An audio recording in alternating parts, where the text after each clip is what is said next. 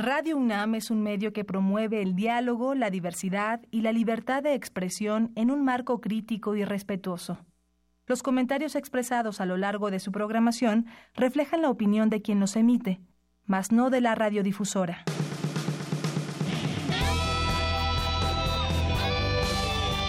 Prisma RU. Relatamos al mundo.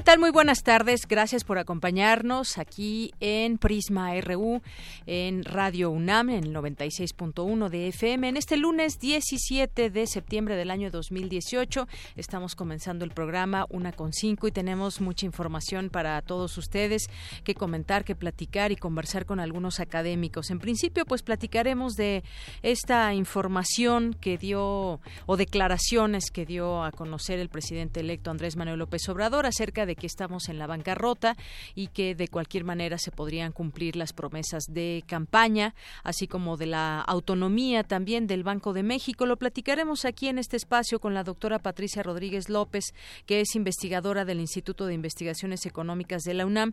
Y bueno, pues de paso ahí exactamente escuchar lo que dijo López Obrador al respecto, dado que pues en algunas, en algunas notas podemos encontrar, aún estando en bancarrota, se van a cumplir promesas, afirma AMLO, o en otros medios encabezan AMLO por bancarrota posiblemente no pueda cumplir todas las demandas del país. También ahí las eh, formas de dar a, conocer la, las declaraciones, en este caso del presidente electo, pero sobre todo también pues preguntarle a nuestros analistas también de la UNAM sobre economía, qué les parecen estas declaraciones o cómo podemos entenderlas, qué pasa en el, en el tema económico, que aquí ya lo hemos platicado, pero será interesante tras estas declaraciones.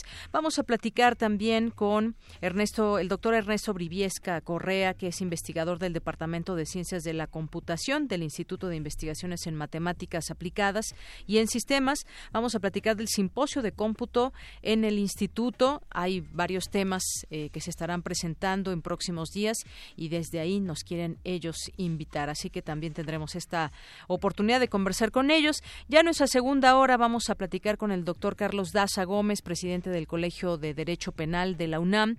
Se pone en marcha la Constitución de la Ciudad de México y bueno, pues hoy fue su primer día y también será interesante platicar sobre esta primera legislatura del Congreso de la Ciudad de México, ya no Asamblea Legislativa de la, del Distrito Federal como en algún momento pues se trabajó durante mucho tiempo. Ahora es la primera legislatura del Congreso de la Ciudad de México. Platicaremos de este tema y también tendremos tendremos hoy, que es lunes, la cartografía RU con Otto Cázares y también tendremos Gaceta UNAM con Hugo Huitrón. Tendremos información nacional, eh, cultural e internacional, así que quédese con nosotros aquí en Prisma RU en el 96.1 de FM. Es la una con ocho y nos vamos a nuestro resumen informativo. Relatamos al mundo. Relatamos al mundo. Este lunes regresaron a clases alumnos de las 34 escuelas y facultades de la UNAM en la zona metropolitana, así como en la totalidad de los planteles ubicados en el resto del país. La UNAM informó sobre la expulsión de tres estudiantes más luego de que se confirmara su participación en los hechos violentos del pasado 3 de septiembre. Asimismo, estableció la mesa de atención en asuntos de seguridad y la mesa de atención en asuntos de género. La información completa en unos momentos con mi compañera Virginia Sánchez. El Premio Internacional de Dirección de Orquesta o FUNAM llega a su etapa final. Las eliminatorias se llevarán a cabo del 17 al 23 de septiembre en la sala Nezahualcóyotl. Más adelante mi compañera Tamara Quirós con los detalles. Universitarios participan en el rescate de pintura mural en conventos dañados por sismos de septiembre. En unos minutos, Cindy Pérez Ramírez con la información. En los temas nacionales, en su segundo día de gira de agradecimiento, el presidente electo Andrés Manuel López Obrador se reunirá con los gobernadores de Sinaloa y Baja California Sur, a quienes les presentará los proyectos que tiene previstos realizar en estas entidades. En tanto, la próxima secretaria de Gobernación, Olga Sánchez Cordero, afirmó que la política de amnistía que pretende implementar el próximo gobierno se aplicará de forma responsable. Mediante una empresa fachada, Karime Macías, esposa del exgobernador de Veracruz, Javier Duarte, compró en 2015 una mansión de 7 millones de dólares en Miami, según lo reveló el ex colaborador del matrimonio José Llaneiro a la PGR.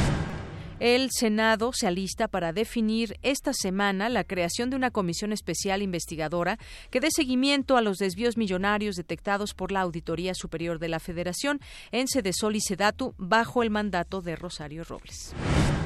Por mandato eh, constitucional, la evaluación de desempeño docente no se suspende y concluirá el 30 de noviembre, de acuerdo con los procesos de la reforma educativa, explicó Otto Granados Roldán, secretario de Educación Pública. Esta mañana, el primer Congreso de la Ciudad de México emitió la declaratoria de entrada en vigor de la Constitución Política de la capital del país. Además, se decidió que el ex líder estudiantil de 1968, José de Jesús Martín del Campo, sea el líder de la mesa directiva. La Auditoría Superior de la Federación realizará auditorías específicas sobre el nuevo Aeropuerto Internacional de México, sobre los efectos sociales, regionales y urbanos del proyecto. A partir del próximo 10 de diciembre, los canales de televisión abierta deberán incluir el servicio de subtitulaje oculto e interpretación de lengua de señas mexicanas para personas con discapacidad. Esta madrugada se registraron dos explosiones en el volcán Popocatépetl en menos de dos horas, lo que provocó deslizamientos de material incandescente. Tome sus precauciones. La presencia de dos canales de baja presión en el país provocarán esta tarde lluvias fuertes al poniente de la Ciudad de México. En los temas internacionales, en su primera entrevista desde que asumió el cargo, el presidente de Cuba, Miguel Díaz-Canel, expresó su deseo de diálogo con Estados Unidos, pero advierte que tiene que ser entre iguales y sin ningún tipo de condiciones. El Vaticano, a través de la Congregación de la Doctrina de la Fe, ordenó la suspensión durante 10 años a un sacerdote de España acusado de abusos sexuales cometidos hace 35 años en el colegio de la cercana provincia de Zamora. El escritor japonés Haruki Murakami pidió que retiraran su nominación a un premio Nobel de Literatura alternativo, luego que el galardón fuera pospuesto este año por un escándalo de acoso sexual y dijo que quería concentrarse en la escritura. Hoy en la UNAM, ¿qué hacer y a dónde ir? Hoy inicia el tercer periodo de inscripción para los cursos que se imparten en la Casa del Lago, como artes plásticas y visuales, cine, danza, fotografía, historia del arte, literatura, música, teatro y otros complementarios, recreativos y deportivos como el ajedrez, danza, ecología, yoga e infantiles. Todos los talleres son dirigidos a jóvenes de nivel medio superior, superior, adultos, adultos mayores y niños a partir de 6 años. Las inscripciones serán a partir de hoy y hasta el sábado 22 de septiembre en un horario de 9 a 14 30 y de 16 a 18.30 horas. Para mayores informes, consulta la convocatoria en www.casadelago.unam.mx. Recuerda que hoy es lunes de teatro en la sala Julián Carrillo de Radio UNAM. Ven y disfruta de la puesta en escena El cuerpo del sol o Diálogo para enamorar al infierno original del joven escritor, dramaturgo y poeta mexicano Alejandro Maza Varela, bajo la dirección de Gustavo Lubiano. Esta obra narra una historia de amor en Medio Oriente entre la guerra, el desplazamiento y la poesía. La función es hoy a las 20 horas en Adolfo Prieto 133, Colonia del Valle. La entrada es libre.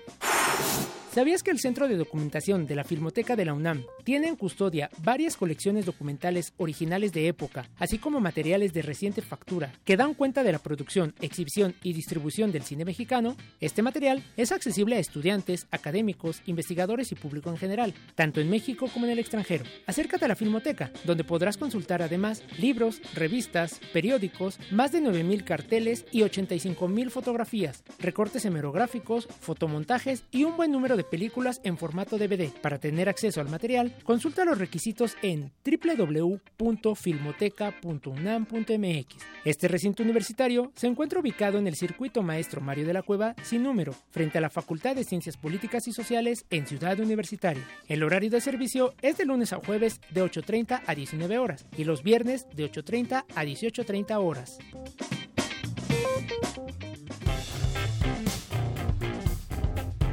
Campus RU. En nuestro campus RU de este día, cuando es la una con 14 minutos, vamos a enlazarnos vía telefónica con mi compañera Virginia Sánchez, que nos va a platicar muy rápidamente sobre la expulsión de tres estudiantes más luego de los hechos del 3 de septiembre y también nos tiene información sobre la conformación de mesas de atención en asuntos de seguridad y de género. ¿Qué tal, Vicky? Muy buenas tardes. Hola, ¿qué tal, Yanira? Muy buenas tardes a ti y al auditorio de Prisma RU. Pues vamos a empezar con estas mesas de atención de asuntos de seguridad y género, con el objetivo de atender algunas de las problemáticas expresadas por la comunidad universitaria, el rector de la UNAM, Enrique Graue, ha conformado la Mesa de Atención en Asuntos de Seguridad y la Mesa de Atención en Asuntos de Género, ambas integradas por distinguidas académicas y académicos, y estas mesas servirán como espacios de escucha y análisis para valorar y canalizar cada una de las sugerencias que realice la comunidad, tanto desde las experiencias cotidianas, locales y generales, como de las reflexiones que se juzguen necesarias y de esta manera proponer soluciones expeditas y de largo aliento. La mesa de atención en asuntos de seguridad, integrada por Georgette José, Dante Morán, Marcia Iriart, Alicia Girón, Gonzalo Guerrero, Miguel Alejandro López y Erlina Montiel, pues recabará las opiniones y sugerencias sobre cómo mejorar la seguridad en sitios específicos y en el conjunto de la vida universitaria. Posteriormente se procesarán dichas sugerencias y opiniones para remitirlas a la Secretaría General de la Universidad y de ahí canalizarlas a la Comisión de Género del Consejo Universitario para su pronta consideración. En tanto, la mesa de atención en asuntos de género integrada por Luisa Puig, Estela Roselló, Abril Alzaga, Sandra Lorenzano, Lucía Rafael, Ignacio Díaz de la Serna y José Luis Palacio, esta mesa recabará todas las opiniones y sugerencias sobre cómo mejorar la seguridad de las personas, en especial de las mujeres, en sitios específicos y en el conjunto de la vida universitaria y posteriormente el mismo procedimiento que la mesa eh, que acabo de mencionar de seguridad, es decir, se remitirán en primera instancia a la Secretaría General de la Universidad y por este conducto a la Comisión de Género del Consejo Universitario.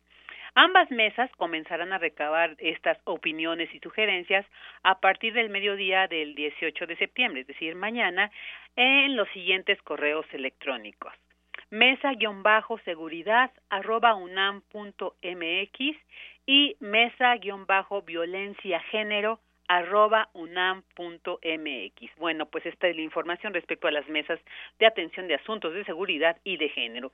Y en otra información, como tú bien referías al principio, pues la, la UNAM a través de un comunicado dio a conocer que y ambas Laf Martínez Pío y Eloy Ismael Escamilla Zúñiga, ambos del Colegio de Ciencias y Humanidades Plantel Naucalpan, así como Fabricio Villanueva Flores, de la Facultad de Estudios Superiores Acatlán, han sido expulsados de la UNAM al haberse identificado su participación en los hechos violentos del pasado lunes 3 de septiembre en Ciudad Universitaria. Y bueno, pues ya con estas expulsiones, estas tres expulsiones, ya suman 22 los sancionados por la institución. Este es el reporte de Yanira. Bien, pues muchísimas gracias. Gracias, Vicky. Gracias a ti. Buenas tardes. Muy buenas tardes. Ahí con la última información también de estos hechos que se siguen investigando y estas eh, mesas de atención en asuntos de seguridad y de género tan importantes ahí desde nuestra universidad. Vamos ahora con Cindy Pérez Ramírez. Inicia el segundo Foro Nacional de Análisis y Propuestas con perspectiva de género. Adelante, Cindy. Así es, Deyanira, en colaboración con la Red Mexicana de Ciencia, Tecnología y Género, el Instituto de Física de la Benemérita Universidad Autónoma de Puebla y el Doctorado en Ciencias Sociales de la Universidad Autónoma de Nayarit se llevó a cabo en el Centro de Investigaciones Interdisciplinarias en Ciencias y Humanidades de la UNAM, este encuentro cuyo fin es conocer la problemática en torno a la inclusión de género en la ciencia y tecnología en la educación superior. Habla Norma Blasquez Graf del Centro de Investigaciones Interdisciplinarias en Ciencias y Humanidades de la UNAM. Eh, era importante volver a retomar estas actividades que hacemos dentro de la red. La idea de tener foros y de reunirnos como hoy es para analizar, compartir las experiencias que tenemos las mujeres que nos hemos incorporado a la ciencia. Eh, en el foro pasado decidimos trabajar y, y un poco compartir eh, cómo estaban los sistemas de evaluación académica y cómo nos iba a las mujeres, qué tanto la inclusión de género se estaba considerando en estos sistemas de evaluación. Y eh, como resultado tuvimos una gran cantidad también de ponencias y salió un libro. eh, que también está a disposición en la red. Ahora lo que pensábamos era tanto trabajo nos ha costado estar dentro del sistema de ciencia y tecnología Queremos saber un poco cómo nos ha ido a las mujeres que estamos dentro de este sistema y compartir esas experiencias, eh, cómo es que manejamos estos dos mundos entre la institución y la vida personal, cómo hay esta tensión entre autonomía, ciudadanía, eh, reconocimiento, y, crecimiento académico con un crecimiento y un reconocimiento personal. Deyanira, la Red Mexicana de Ciencia, Tecnología y Género, se fundó el 7 de diciembre de 2012 durante el Foro Nacional de Análisis y Propuestas con Perspectiva de Género sobre los sistemas de estímulo y reconocimiento de las instituciones de educación superior, con la idea de estimular el intercambio y sistematización de experiencias previas de distintos grupos académicos y de investigación del país que han trabajado y planteado iniciativas desde hace 30 años. Para hablarnos del trabajo de la Red Mexicana de Ciencia, Tecnología y Género, tenemos a Lilia Mesa Montes, investigadora también del Instituto de Física de la Benemérita Universidad Autónoma de Puebla. Entre las distintas acciones, pues están la publicación de libros, están a disposición de todas en nuestra página web, allí de ahí los pueden descargar. Después también tenemos la, la elaboración de guías, está ya también una primera versión de dos guías que se elaboraron en la FES Acatlán, por las colegas de la FES Acatlán, y una de, la Universidad de Nayarit también. Está también nuestra revista, los cuadernos de trabajo, que son borradores, digamos, los primeros eh, intentos de, eh, generar algún libro, alguna publicación. Elaboramos material didáctico con perspectiva de género, pues eh, tenemos en nuestra red físicas, matemáticas, biólogas, entonces también se están generando materiales que permitan eh, hacer visible el trabajo de las mujeres, que permitan eliminar los estereotipos, que llamen a la reflexión a las jóvenes sobre la posibilidad de estudiar alguna carrera eh, científica de las llamadas duras, de las que algunos todavía creen que todo esto solo es para hombres por su dificultad. Y también estamos trabajando a nivel mundial en una encuesta global que se llama La brecha de género, en las ciencias matemáticas y naturales. El segundo Foro Nacional de Análisis y Propuestas con Perspectiva de Género, Autonomía y Reconocimiento de Académicas Científicas se realizará hasta el día de mañana en el Centro de Investigaciones Interdisciplinarias en Ciencias y Humanidades de la UNAM. Hasta aquí la información. Muy buenas tardes. Gracias, Cindy. Muy buenas tardes. Y bueno, pues continuamos también con información de corte nacional para compartir con ustedes. Eh, y pues tiene que ver con este primer Congreso de la Ciudad de México, que dejamos este tema para nuestra segunda hora y pues tratar de entender ahora pues los cambios que va a haber y de qué manera también se van a comunicar ahora las personas que estén en este Congreso con la ciudadanía. Cada diputado eh, pues tendrá representación de su distrito también y esto pues tiene que ser respecto también todo lo que se haga ahí, lo que se legisle tendrá que ver con las necesidades de cada delegación y de sus distritos, pero dejemos este tema para la segunda hora. Si tienen alguna pregunta, pues de una vez pueden hacérnoslas llegar a través de nuestras redes sociales o a través de la vía telefónica. En redes sociales es arroba prisma.ru o prisma.ru en Facebook y en el teléfono 5536 4339. Y entre otras cosas, Pemex sí tendrá sueldos mayores a los del próximo presidente, información que podemos leer hoy en los medios. Eh, el pasado lunes, hay que recordar, el director general de Petróleos Mexicanos, Carlos Treviño Medina, recibió una ficha informativa del titular de enlace legislativo de la petrolera, Francisco Guzmán Lazo, en el cual se informa que la ley de ajuste salarial no aplicará a funcionarios de Pemex. Por su parte, funcionarios de la empresa ratificaron la veracidad del documento y comentaron que Pemex siempre se va a regir por la ley y, y el reglamento en materia de remuneraciones y por lo que marque el legislativo.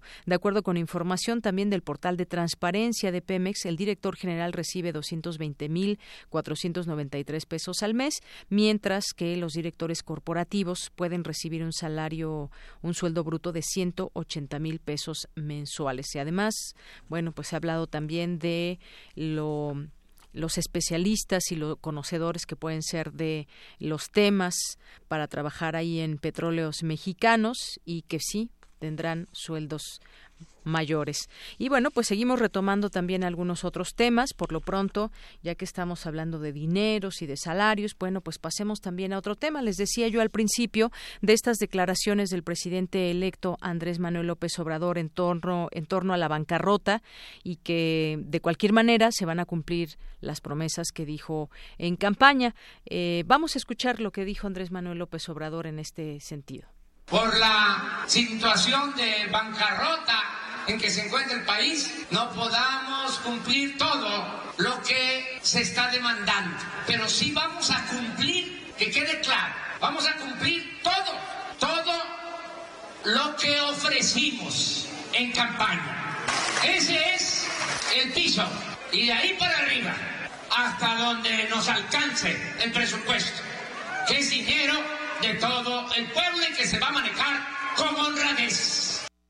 Y por otra parte, bueno, también el presidente electo aseguró que si existen desequilibrios económicos no será por su gobierno, sino por el mal manejo de la política financiera del Banco de México o por circunstancias externas. Vamos a hablar de este tema con la doctora Patricia Rodríguez eh, López, investigadora del Instituto de Investigaciones Económicas de la UNAM. Y bueno, pues le doy la bienvenida a este espacio, doctora. Muy buenas tardes. Buenas tardes. Gracias por invitarme. Gracias, doctora Patricia, por aceptar esta llamada. Pues, ¿cómo ve estas declaraciones? Si quiere, empezamos por esta última del Banco de México, las decisiones que tiene como eh, organismo autónomo. Y, bueno, pues dice López Obrador que si hay desequilibrios económicos, pues también tiene que haber, eh, o también tiene que ver con el manejo de la política financiera del propio Banco de México. ¿Cómo, ¿Qué opina usted al respecto? Bueno, el, el Banco de México tiene un mandato constitucional del artículo 27 constitucional en el que pues define muy claramente que el Banco de México debe de mantener estable el valor de la moneda. Y para esto él define junto con su eh, digamos consejo de gobernadores decide qué política monetaria y creo que no es acertado en la declaración del presidente electo López Obrador porque no no es el momento como para estar cuestionando la política monetaria del Banco de México porque él está tratando de cumplir con su objetivo, ¿no?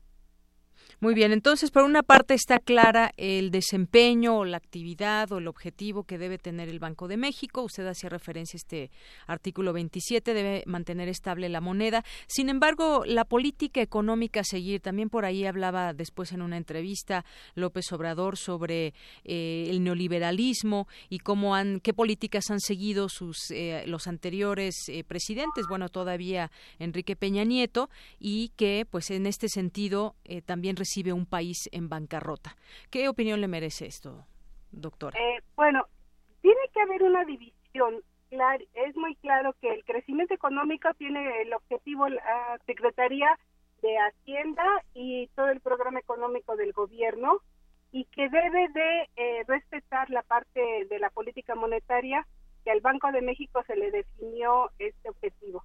Entonces, esto de la bancarrota eh, que estamos en bancarrota, realmente es sorpresivo que diga, eh, pues esta también es que crea que es culpa de cómo se deja el país cuando ya ha tenido un diagnóstico y su plan de, de gobierno debe de partir de esta situación y no sorprenderse por las pues, cómo está esta eh, la economía en México. Ahora, yo creo que eh, lo que debería de hacer el gobierno entrante es tratar de reconciliar la parte del crecimiento económico intentando modificar o ampliando eh, las funciones del Banco de México a través de reformas eh, constitucionales y hacer también partícipe del al Banco de México del crecimiento económico. Eso podría ser una opción y no echarle la culpa nada más a cómo están las finanzas públicas para eh, instrumentar su plan de gobierno, ¿no? Así es. Entonces, bueno, y estamos hablando de esa política monetaria del Banco de México y la política económica a seguir también en cada sexenio, pues me parece que debe estar impresa por las propias eh, objetivos que tenga el presidente en turno. Como usted bien dice, el diagnóstico de país ahí está eh, desde antes y pues en este sentido las soluciones vienen ya con ese diagnóstico, sea desastroso o sea cual sea. También tuvimos hace poco una, una noticia, doctora, me gustaría que, que también lo podamos traer a este tema, que el presidente Peña Nieto endeuda más a México al final de su sexenio y emite bonos y una serie de situaciones y ya alcanzó los 10 billones de pesos esta deuda pública, el doble de la que se tenía al inicio de su gestión y el Banco de México mantiene sin cambio su tasa de interés. Esto también, como lo entendemos, entra en el escenario económico. Sí, hay un escenario económico internacional complicado, ¿eh? De verdad que eh, los cambios que se está dando a nivel internacional, del comercio internacional, del movimiento de las divisas, el valor del dólar, o sea, hay un entorno internacional complicado y una tendencia a aumentar la deuda a nivel mundial. El problema de la deuda de México todavía no es tan complicado. El problema de la deuda de un país tiene que tener como referencia en qué se usa esta deuda. Esto es muy importante porque si genera crecimiento, hay posibilidades de que realmente sea exitoso el endeudarse y poder pagarla. Eh, hay que hacer todo el análisis económico de manera integral y mm, yo no siento que sea tan complicada todavía la deuda eh, sino más bien veamos en qué está invertido y qué vamos a sacar de ahí. Porque al final lo más importante es que sí tengamos empleo y que se maneje y administre bien la deuda para poder pagarla. Pero ahí tiene que haber como que un plan de gobierno y más ahorita que estamos cambiando de modelo, digamos, dejando el neoliberalismo atrás, pues tiene que haber mucha responsabilidad y un análisis integral de cómo salir adelante. No podemos comenzar a echarle la culpa unos a otros, como diría, sino mantener un programa de gobierno quizás a seis años para seguir creciendo eh, de manera más o menos constante para tener los suficientes empleos que al final es lo que debe de buscar todos los gobiernos. Así es, doctora. Y bueno, ya por último le pregunto, porque sé que ya está por comenzar sus clases ahí en la Facultad de Economía. Como usted bien dice, se necesita un análisis integral. Hay programas de gobierno que tienen que ir encaminados justamente a generar mejores condiciones en la economía. El empleo tiene mucho que ver en todo esto. Y, y también eh, cada presidente o cada determinado tiempo, cada año, se hacen previsiones en el crecimiento económico y, muchas veces no se cumplen. No sabemos exactamente cuál será el, objetivo o a cumplir en este próximo sexenio, pero eh, pues, ¿qué puede pasar para que no se cumpla con ese crecimiento económico? ¿Qué factores tendrían que intervenir para que no se, no se crezca armoniosamente en materia económica? Bueno, el objetivo del próximo gobierno es 4% de crecimiento. eh, yo creo que ahí es donde hay un problema porque este año no se va a alcanzar ni yo creo ni el 2% de crecimiento y la inflación como el año pasado va a estar dentro del 5%. Cuando no se crece y hay inflación es cuando comienza a haber estos desajustes. Yo creo que eso fue un poco lo que se dio cuenta el presidente electo y por eso da estas declaraciones. Pero eh, hay que ver el entorno pues mundial e internacional y nosotros estamos realmente con un problema mientras no se defina bien el TLC y mientras eh, Trump no deje de eh, alterar todas las cuestiones del mercado internacional con China y demás.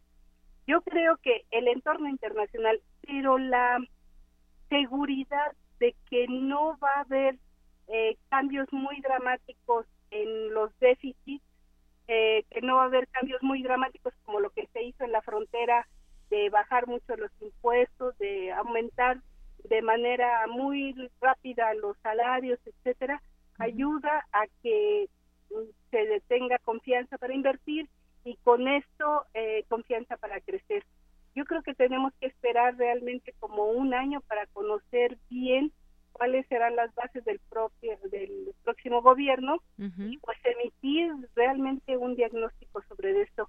Ahorita son puras declaraciones y ni siquiera se ha llegado pues a tomar posesión, ¿no? Exacto. Entonces, yo creo que tendremos que esperar un poco. Muy bien, bueno, pues estamos eh, a la expectativa. Usted nos dice va a ser difícil cumplir y cumplir ese 4% que es la apuesta del presidente electo Andrés Manuel López Obrador. Será menos y hay muchos factores que intervienen. Por lo y pues habrá que seguirlo eh, platicando y viendo qué pasa en este tema económico. Por lo pronto, doctora, pues muchas gracias por haber estado con nosotros. Aquí en Radio UNAM. Muy buenas tardes. Gracias. Gracias y bueno, pues ya dejamos que la maestra se vaya, la doctora se vaya a dar clases a la Facultad de Economía de la UNAM y bueno, pues aquí está este tema que no queríamos dejar pasar de, largo, lo que habla, lo que dijo López Obrador sobre el Banco de México y el tema de la bancarrota. Dice, pese a eso, pues voy a cumplir los objetivos y pues bueno, ahí estamos y seguimos platicando sobre los temas económicos. Porque tu opinión es importante, síguenos en nuestras redes sociales, en Facebook como Prisma RU y en Twitter como arroba PrismaRU. Queremos escuchar tu voz. Nuestro teléfono en cabina es 55 36 43 39. Bien, pues no es lo mismo hacer ciencia que aplicar la ciencia, esto en el marco del sexto Seminario Iberoamericano de Periodismo de Ciencia, Tecnología e Innovación que se lleva a cabo en Puebla y que busca el intercambio de ideas y prácticas en la materia. Ya se encuentra mi compañera Dulce García, quien nos tiene información sobre este evento, sobre este seminario. ¿Qué tal, Dulce? Muy buenas tardes. Así es, Deyanira, muy buenas tardes a ti y al auditorio de Prisma RU. Pues como bien lo mencionas, me encuentro en el sexto seminario iberoamericano de periodismo de ciencia, tecnología e innovación que organiza el Consejo Nacional de Ciencia y Tecnología, el Foro Consultivo Científico y Tecnológico y la Benemérita Universidad Autónoma de Puebla. Este encuentro de Yanira supone uno de los programas de la política de comunicación pública de la ciencia que emprende el CONACYT y que tiene como objetivo principal pues mejorar la calidad y el impacto del periodismo científico en los medios de comunicación de Iberoamérica. Esto a través del intercambio de experiencias y de buenas prácticas internacionales en la materia. Lo que, según señaló en la inauguración Enrique Cabrero Mendoza, director del CONACYT, también logra un mayor impacto de este tipo de periodismo en el público. ¿Qué te parece si lo escuchamos, Deyanis? A lo largo de ya seis ediciones, el Seminario Iberoamericano ha contado con la participación de 47 conferencistas de países muy diversos como Estados Unidos, España, Cuba, Brasil, Argentina, Francia, Venezuela, Reino Unido, Colombia, Costa Rica, El Salvador y Alemania. Asimismo, el Estado de Puebla alberga dos de los proyectos mexicanos de ciencia más importantes, que son símbolo de lo que el quehacer científico aspira a ser. Por una parte, Sí, Deyanira, bueno, pues aquí también se encuentra presente el doctor José Franco, director del Foro Consultivo Científico y Tecnológico, quien eh, dijo que la divulgación de la ciencia ha madurado en los últimos años en México, pero que no obstante eh, es necesario hacer una diferenciación entre el hacer ciencia y el aplicar ciencia y comunicar esto al público, desde luego. Aquí sus palabras, Deyanira. No solamente las fake news que obviamente eh, están eh, lanzadas para, para, generar tendencias específicas, eh, independientemente de estas eh, noticias tendenciosas, hay una confusión en la sociedad y muchas de las personas que están escribiendo artículos de opinión sobre la diferencia entre lo que es ciencia y lo que es la aplicación de la ciencia. se le dan adjetivos a la ciencia no debía de tener ciencia útil, eh, ciencia no útil, y de hecho hay un discurso que yo creo que es muy peligroso, en donde tenemos que hacer únicamente ciencia que tenga impacto social o que tenga eh, impacto económico. Eh, estos dos impactos son importantísimos, pero la ciencia no tiene por qué estar pensada en el impacto social o económico que pueda tener. Es la aplicación de la ciencia la que le da este atributo y yo creo que es muy importante que esta diferenciación pase no solamente al público en general, sino a los próximos tomadores de decisión. Deyanira, y te cuento un poquito acerca de las conferencias que se han impartido en estos últimos momentos aquí en el seminario.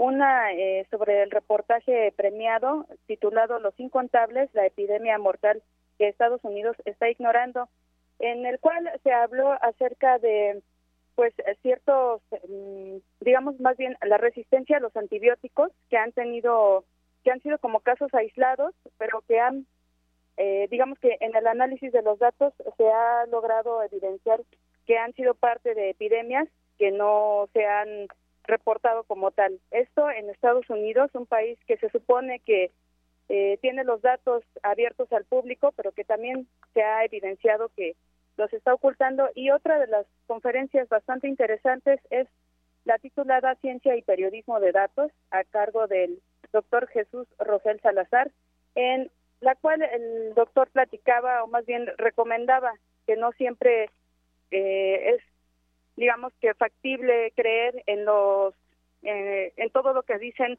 los reportajes que traigan incluidos datos, pues a veces esos datos no están corroborados o están mal empleados.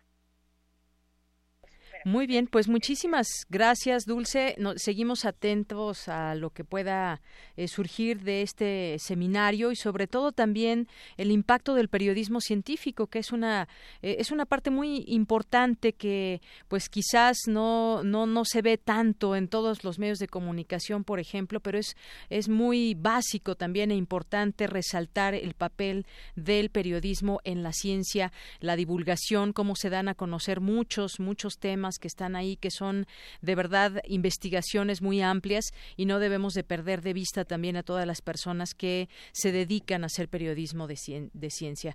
Así que pues también seguiremos platicando los siguientes días sobre este tema, Dulce. Así es, Deyanira, y como bien lo mencionas, los especialistas en este tipo de periodismo lo que están tratando de mostrar es que no se trata ya solamente de una fuente periodística, sino de una especialización de periodismo. Muy bien. Pues muchísimas gracias, Dulce. Seguimos en contacto. Gracias a ti, muy buenas tardes. Muy buenas tardes, Dulce García, allá desde el seminario este seminario que hay de ciencia allá en Puebla y que estará ahí presente. Sexto Seminario Iberoamericano de Periodismo de Ciencia, Tecnología e Innovación. Además que desde la UNAM, pues estos temas de ciencia interesan mucho. Acaba de haber también una eh, pues un acuerdo y un documento muy importante entre muchas eh, universidades y académicos que consensaron los distintos temas y las necesidades que apremian y que ojalá se lleven a cabo allá, eh, bueno, durante los próximos seis años. Ellos ya entregaron un documento muy interesante del que ya les hemos platicado aquí y que lo seguiremos platicando. Hay mucho, mucho que hacer en la ciencia. Relatamos al mundo. Relatamos al mundo. Porque tu opinión es importante, síguenos en nuestras redes sociales, en Facebook como Prisma RU y en Twitter como arroba PrismaRU. Queremos escuchar tu voz. Nuestro teléfono en cabina es 55 36 43 39. Continuamos una de la tarde con 42 minutos. Ya está en la línea telefónica. Le agradezco mucho que nos tome esta llamada aquí en Prisma RU de Radio UNAM al doctor Ernesto Briviesca Correa. Él es investigador del Departamento de Ciencias de la Computación del Instituto de Investigaciones en Matemáticas Aplicadas y en Sistema en Sistemas. Doctor, bienvenido. Muy buenas tardes. Igualmente, muy buenas tardes, qué gusto saludarla. Gracias, doctor. Bueno, pues quisiéramos que nos platique sobre este próximo simposio de computación que se llevará a cabo los días jueves 20 y viernes 21 de septiembre. ¿Quiénes están invitados? ¿De qué temas van a hablar? Platíquenos. Claro, con todo gusto, muchas gracias. Bueno, antes que todo, pues quiero decirles que estamos de festejo porque realmente se cumplen los 60 años del cómputo en México. Hace 60 años llegó la primer computadora aquí en México y fue a la Facultad de Ciencias de la UNAM. Esto es un hecho muy importante porque realmente se abre un camino en esta área tan demandante, tan creciente. Y no solo esto, fue la primera computadora que se instala en América Latina.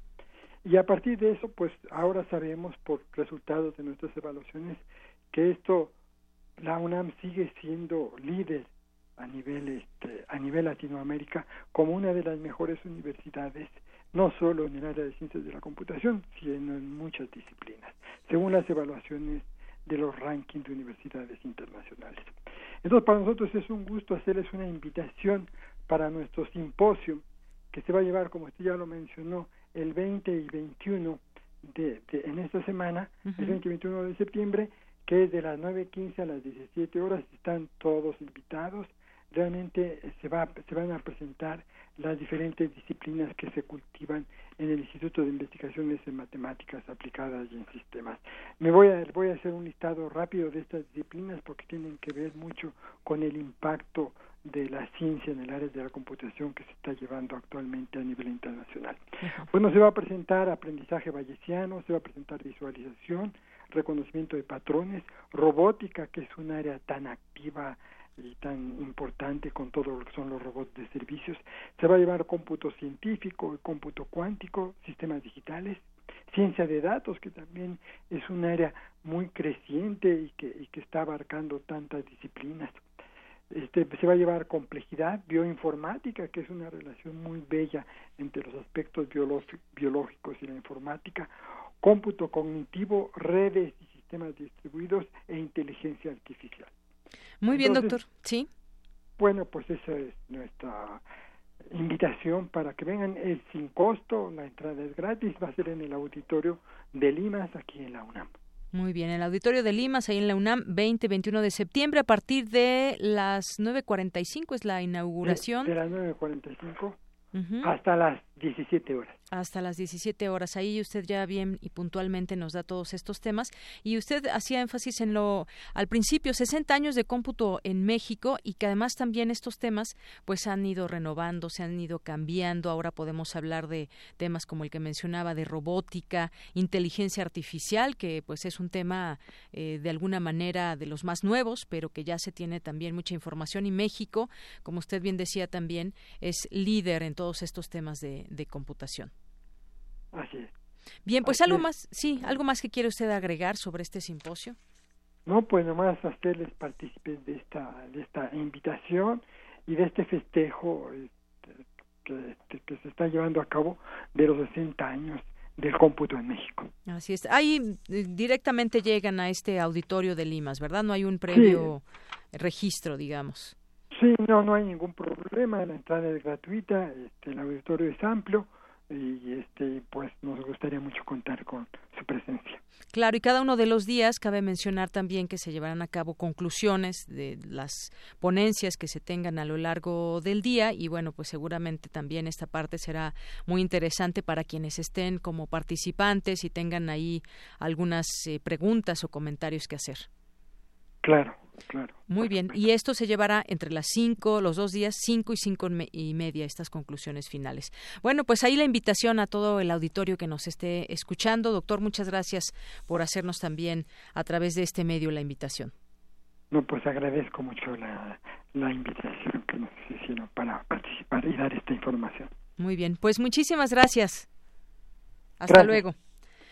Gracias al doctor Ernesto Briviesca Correa, investigador del Departamento de Ciencias de la Computación del Instituto de Investigaciones en Matemáticas Aplicadas y en Sistemas, que siempre pues están ahí pendientes de invitarnos a los eventos que hay desde el IMAS y bueno, pues muchas veces ligados también a la computación o algunos otros, ellos ya nos van dando pauta de todos estos de todos estos temas.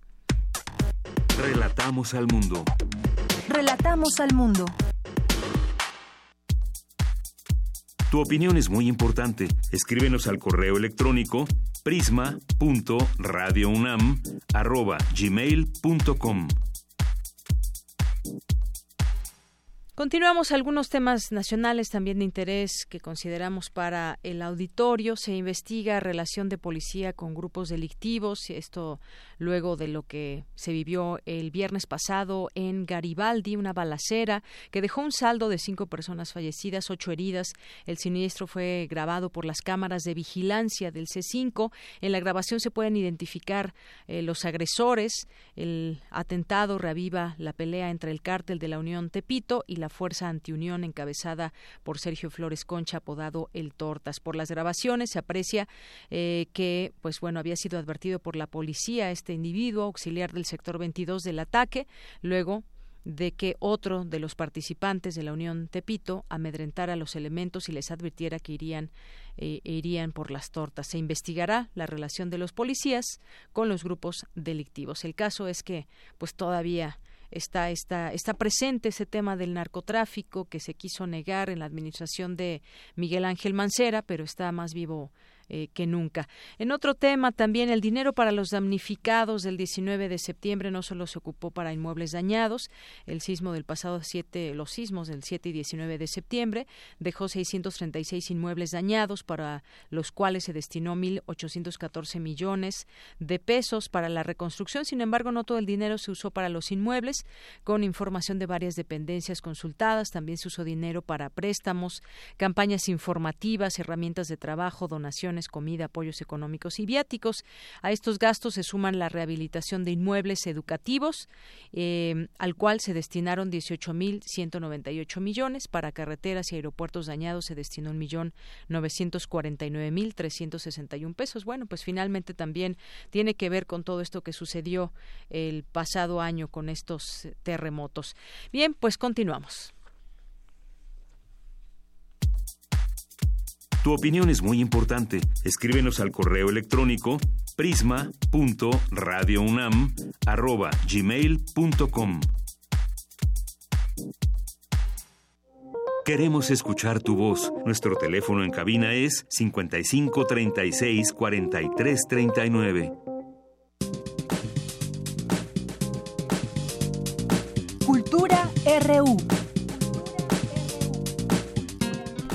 Pues ya nos encontramos ahora en la sección de cultura. Tamara Quiroz, muy buenas tardes. Hola, Deyanira, muy buenas tardes a ti y al auditorio. Es un gusto iniciar la semana con ustedes, con ustedes que nos escuchan a través de Radio UNAM. Les cuento que hoy en la sala Nezahualcóyotl del Centro Cultural Universitario inició la primera edición del Premio Internacional de Dirección de Orquesta OFUNAM un concurso que tiene como propósito impulsar, fortalecer y también estimular la profesionalización de jóvenes directores para desarrollar una carrera a nivel internacional a partir de una competencia calificada por un jurado de gran trayectoria. Y bueno, de Yanir Auditorio vamos a escuchar una nota con más información a cargo de Cristina Godínez.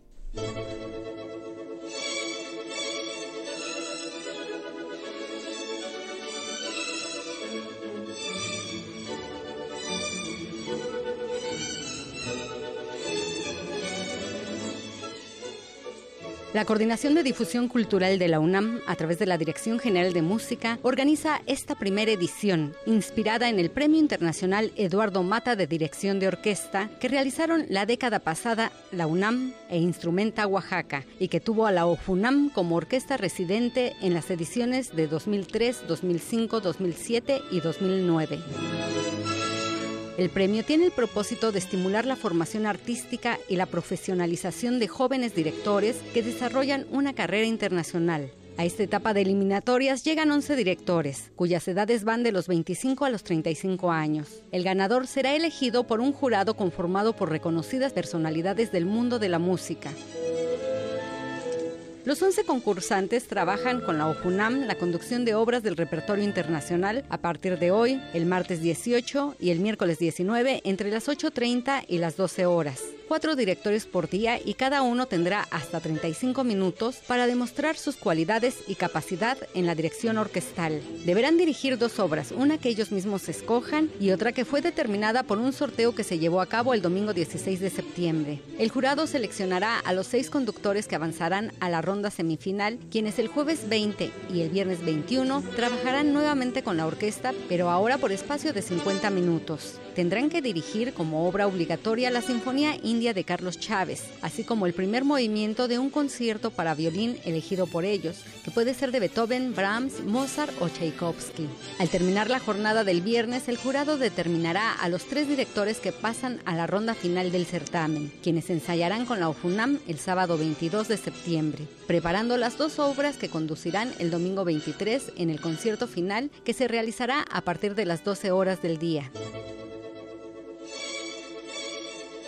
Ya en el concierto para elegir a un ganador dirigirán una obra obligatoria, collage para una orquesta de Armando Luna y un movimiento de una sinfonía que se seleccionará por sorteo. Después de las interpretaciones se hará la deliberación final y se entregará el Premio Internacional de Dirección de Orquesta o FUNAM. Los premios son, para el primer lugar, 6 mil dólares e invitaciones a dirigir un concierto durante las temporadas 2019-2021. Para el segundo lugar, 3 mil dólares y para el tercer lugar, 1.500 dólares. Todas las rondas y el concierto final del concurso se realizarán en la sala Nezahualcóyotl del Centro Cultural Universitario y estarán abiertas al público.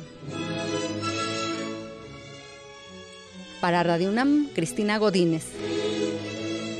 Muchísimas gracias a Cristina Godínez por esta información. Así como lo escuchan, este concurso es único en su tipo y lo convoca la máxima casa de estudios. Y complementando, bueno, les cuento que el presidente de este jurado es Máximo Cuarta, director de la Orquesta Filarmónica de la Universidad Nacional Autónoma de México. También, como parte de este jurado, participa Atzol Mila, uno de los grandes profesores de educación orquestal. Y también está Josep Caballé Domenech, director musical de la Orquesta Filarmónica de Bogotá. También en este jurado lo conforma la primera mujer en dirigir a la Orquesta Filarmónica de Berlín, Claire Gibaut, y también se encuentra Jorge Mester, director artístico de la Orquesta Filarmónica de Boca del Río.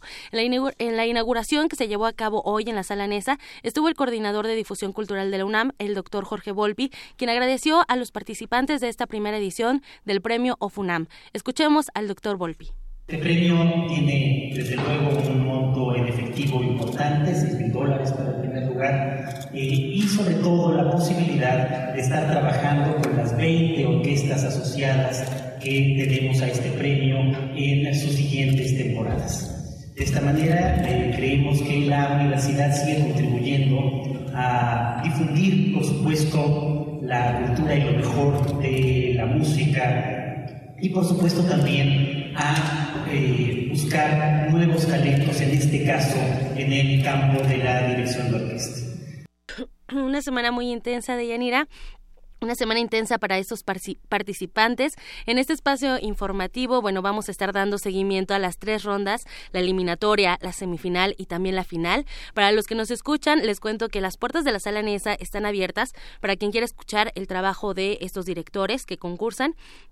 Por supuesto, no se pueden perder el viernes la sección de Melomanía con Dulce Wet, quien además será la conductora de la transmisión especial de Radio UNAM de la final del Premio Internacional de Dirección de Orquesta FUNAM, que, bueno, se va a llevar a cabo el domingo 23 de septiembre. Pueden seguir la transmisión totalmente en vivo a través de esta frecuencia.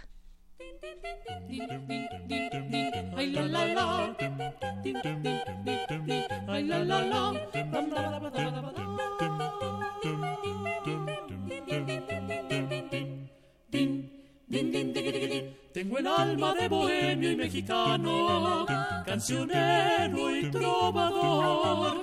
Para todos mi amistad llevo en la mano, soy así de corazón. Y nos vamos con más información. Seguimos con la conmemoración del Día de la Independencia. El ensamble vocal Voz en Punto se va a presentar mañana en el Centro Cultural Helénico con un concierto titulado Boleros, Rancheras y Sones. Un concierto a capela dedicado al mes patrio bajo la dirección, los arreglos vocales y también los bajos de José Galván, quien estará acompañado de las sopranos Sonia Solórzano, Roxana Mendoza, Liliana Montiel y Vanessa Millán, y los tenores Luis Martínez y Sergio Quirós. Solo habrá una sola presentación mañana martes 18 de septiembre a las 8.30 de la noche y bueno, nuestros amigos del Teatro Helénico nos extienden esta invitación y nos regalan tres pases dobles para las primeras personas que se comuniquen al 55 36 43 39 para que vayan mañana al Teatro Helénico ahí a, disfrutar de voz en punto que además bueno es pura voz de Yanira puro ensamble vocal y bueno hacen también los sonidos de de algunos instrumentos se va a poner bueno. Así que, bueno, llamen a nuestro teléfono en cabina 55 36 43 39 si quieren ir al Centro Cultural Helénico. Por hoy me despido y les deseo que tengan un excelente inicio de semana.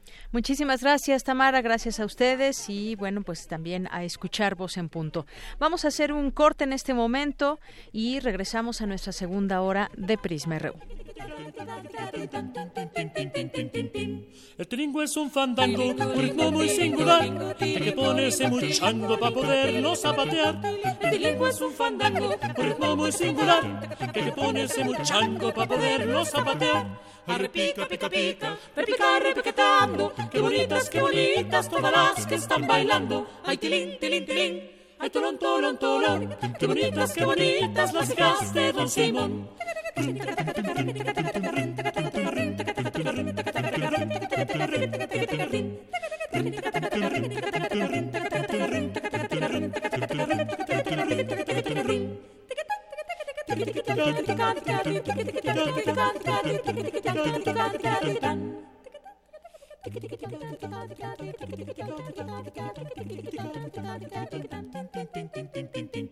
El son del tilingolingo tiene un ritmo sabrosón que se baila con estilo de la bamba y el danzón.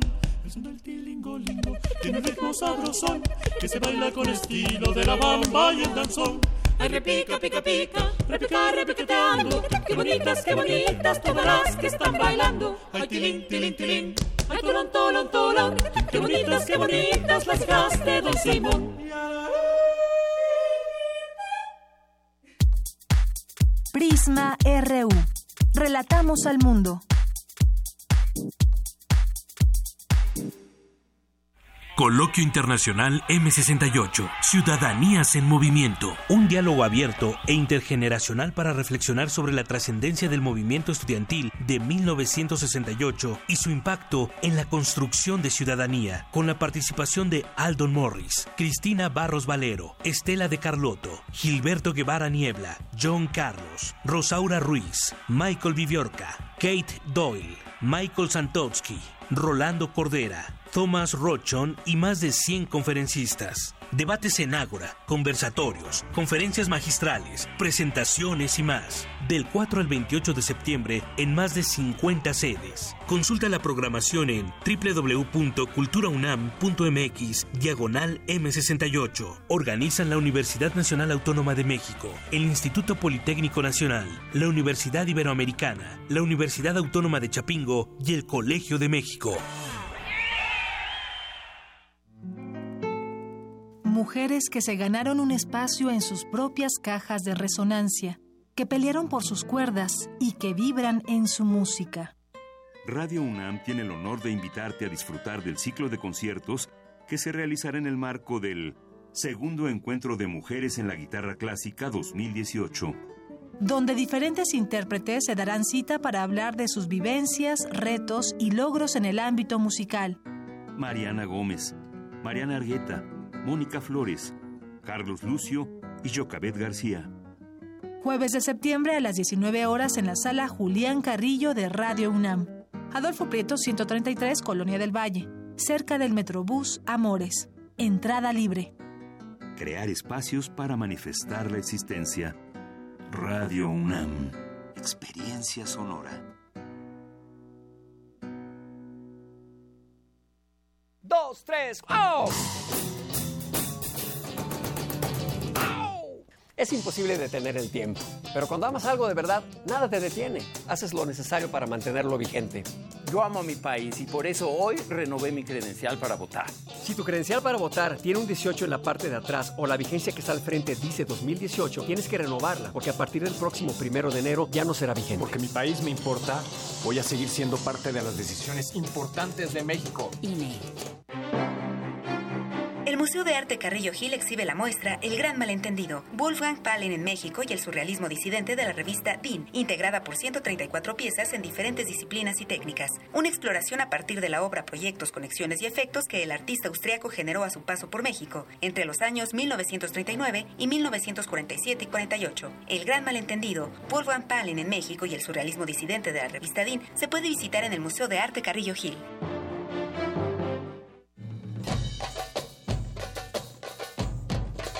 La darbuca es un instrumento de Medio Oriente que se enamoró de suelo mexicano. Echó raíces y de la tierra brotó un volcán. Un monte que arroja música sin fronteras. Conoce a Darbucatepetl. Percusión y experimentación. Viernes 21 de septiembre a las 21 horas en la sala Julián Carrillo. Entrada libre. Sé parte de Intersecciones, el punto de encuentro entre varias coordenadas musicales. Radio UNAM, experiencia sonora.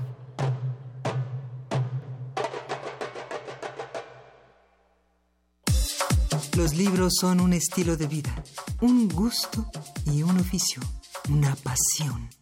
Y para celebrarlos por segundo año consecutivo, la UNAM celebra la Feria Internacional del Libro Universitario, Filuni 2018. Actividades culturales y presentación de novedades editoriales con las publicaciones universitarias como centro de interés. Invitada de honor de este año, la Universidad Nacional de Colombia. Del 25 al 30 de septiembre, en el Centro de Exposiciones y Congresos de la UNAM. Consulta la programación en www.filuni.unam.mx. Filuni 2018. Tu próxima cita con el conocimiento. Invita a la Dirección General de Publicaciones y Fomento Editorial de la UNAM.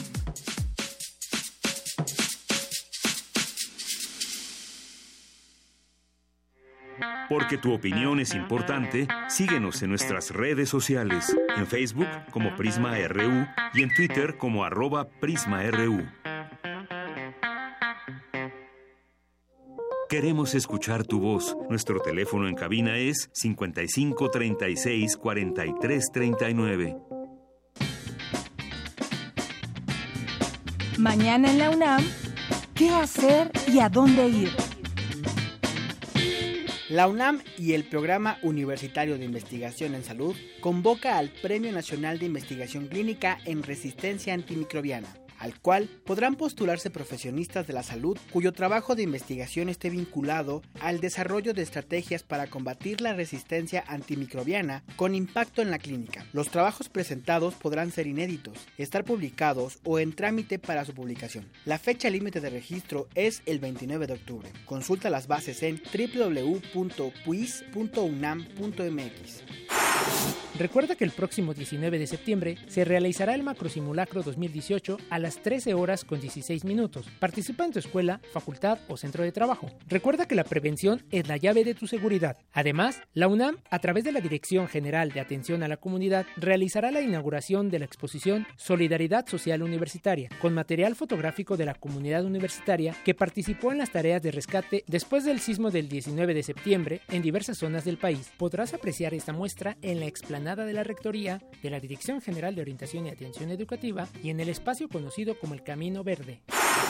El Museo Universitario del Chopo inaugurará la exposición Noches Fieras, que reúne el trabajo de 57 fotógrafos de Colombia, Argentina, Chile, Perú y México, cuya práctica documental transcurre de 1970 a 2017. Curada por Alex Fabri, experto en fotografía latinoamericana, se trata de un ensayo visual acerca de la noche y lo nocturno. Propone a la agitada vida nocturna de distintas ciudades como un territorio real y simbólico en el que los grupos urbanos configuran códigos e ideologías. Noches Fieras se inaugura el próximo jueves 20 de septiembre a las 19 horas en la Galería Helen Escobedo del Museo Universitario del Chopo. La entrada es libre. Continuamos dos de la tarde con siete minutos. Ya estamos de regreso en esta segunda hora de Prisma RU y como bien nos recuerdan entre los eventos que hay que asistir de en la UNAM, mis compañeros, bueno, pues también nos recuerdan de este simulacro que se va a llevar a cabo el próximo miércoles 19 de septiembre. Aquí también estaremos eh, guardando ese minuto de silencio a la una con 14 minutos y a la una 16 con 40 segundos se activará la alerta sísmica para que podamos también hacer nuestro ejercicio de desalojo del inmueble y bueno pues hacer este ejercicio tan necesario para todos los ciudadanos para todas las personas que habitamos en zonas sísmicas. Así que bueno pues aquí estaremos también presentes así siendo parte de este importante ejercicio.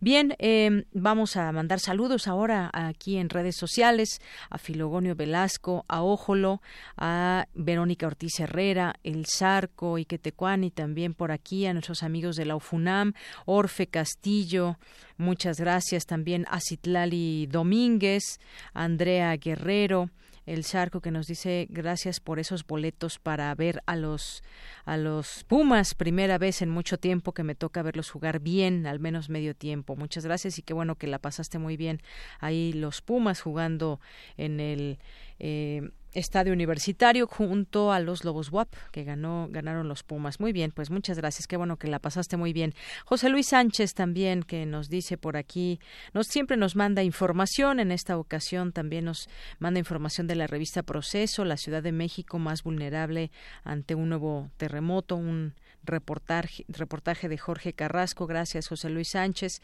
También nos manda aquí Saludos, eh, La Racita de Jopos Journal, Alejandro Cardiel, que nos manda muchos saludos, saludos y pasando lista desde temprano, listo para el noticiario. El CEAS también, eh, Colegio de Etnólogos y Antropólogos Sociales, el CEAS, que promueve y divulga la investigación básica y aplicada en antropología social, etnología y etnohistoria. Muchos saludos a todos los del CEAS. Editorial Enequén, también muchas gracias por estar siempre presente, que nos escucha hoy desde la ciudad de los dioses, San Juan, Teotihuacán. Muchos saludos. Bárbara Sanz también, Edgar Martínez Domín, eh, Biblioteca Franklin, también Arric Trigueros, Culturas Populares, Becarios UNAM, Editorial Pax México, Fanny Sánchez, el PUIC UNAM, también aquí presente. Bibliotecas UNAM que nos dice se acerca la Filuni 2018 y con ella la segunda jornada internacional de Bibliotecarios en la UNAM los días 25 y 26 de septiembre. Más información recuerden en filuni.unam.mx.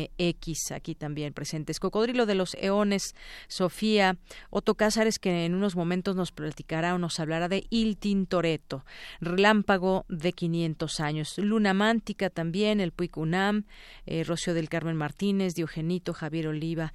Bueno, pues ya me estoy yendo hasta otros días. Muchas gracias eh, a todas las personas que se hacen presentes aquí en redes sociales o llámenos también al 5536 4339.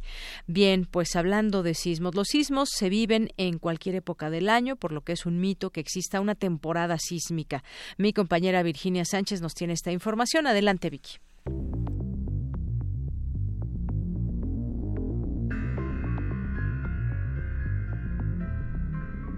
Es común que surjan creencias o mitos de que en el mes de septiembre se vive una época de sismos, algo similar a lo que se identifica como las épocas de lluvia. Sin embargo, es importante romper con estas ideas, ya que los sismos, al tratarse de un fenómeno inherente al interior de la Tierra, nada tienen que ver con fenómenos atmosféricos. Así lo señaló Luis Quintanar Robles, investigador del Departamento de Sismología del Instituto de Geofísica, quien dijo, los sismos ocurren en cualquier época del año o a modo de réplicas, después de un sismo fuerte. Los sismos ocurren en cualquier momento, en cualquier época del año. Si nosotros eh, vemos las estadísticas de la sismicidad a lo largo del año, nosotros nos vamos a dar fácilmente cuenta que en septiembre no aumenta la sismicidad. Aumenta la sismicidad, por ejemplo, cuando hay un sismo muy grande y que ocurren eh, las consecuentes réplicas. Esos son los momentos en los que aumenta la sismicidad y eso puede ser en cualquier época del año. El experto universitario detalla que no es que ocurran más sismos en la Ciudad de México, sino que la existencia de más estaciones de monitoreo han permitido que se detecten en mayor medida. Por ejemplo, en el Valle de México se cuenta con una red de 30 estaciones que detectan los movimientos que ahí se originan y que no van más allá de 3 o 3.5 grados, mientras que los de mayor intensidad provienen de las costas del Pacífico. Ante estas eventualidades sísmicas, es importante mantener la vigilancia de las construcciones y la aplicación de los simulacros pues nosotros debemos de estar eh, preparados para esta sismicidad, estar preparados en la vigilancia de nuestras construcciones y en la correcta aplicación de los simulacros ordenados por protección civil.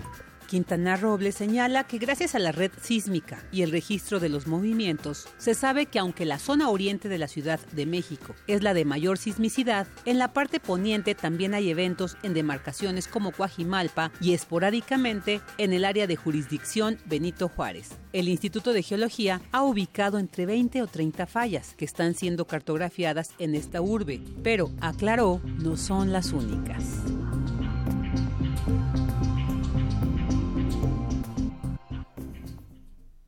Bien, continuamos. Gracias, Vicky, por esta información. Vamos ahora con Cindy Pérez Ramírez. De Rescatan universitarios pintura mural en conventos dañados por sismos del 19 de septiembre del año pasado. Adelante, Cindy.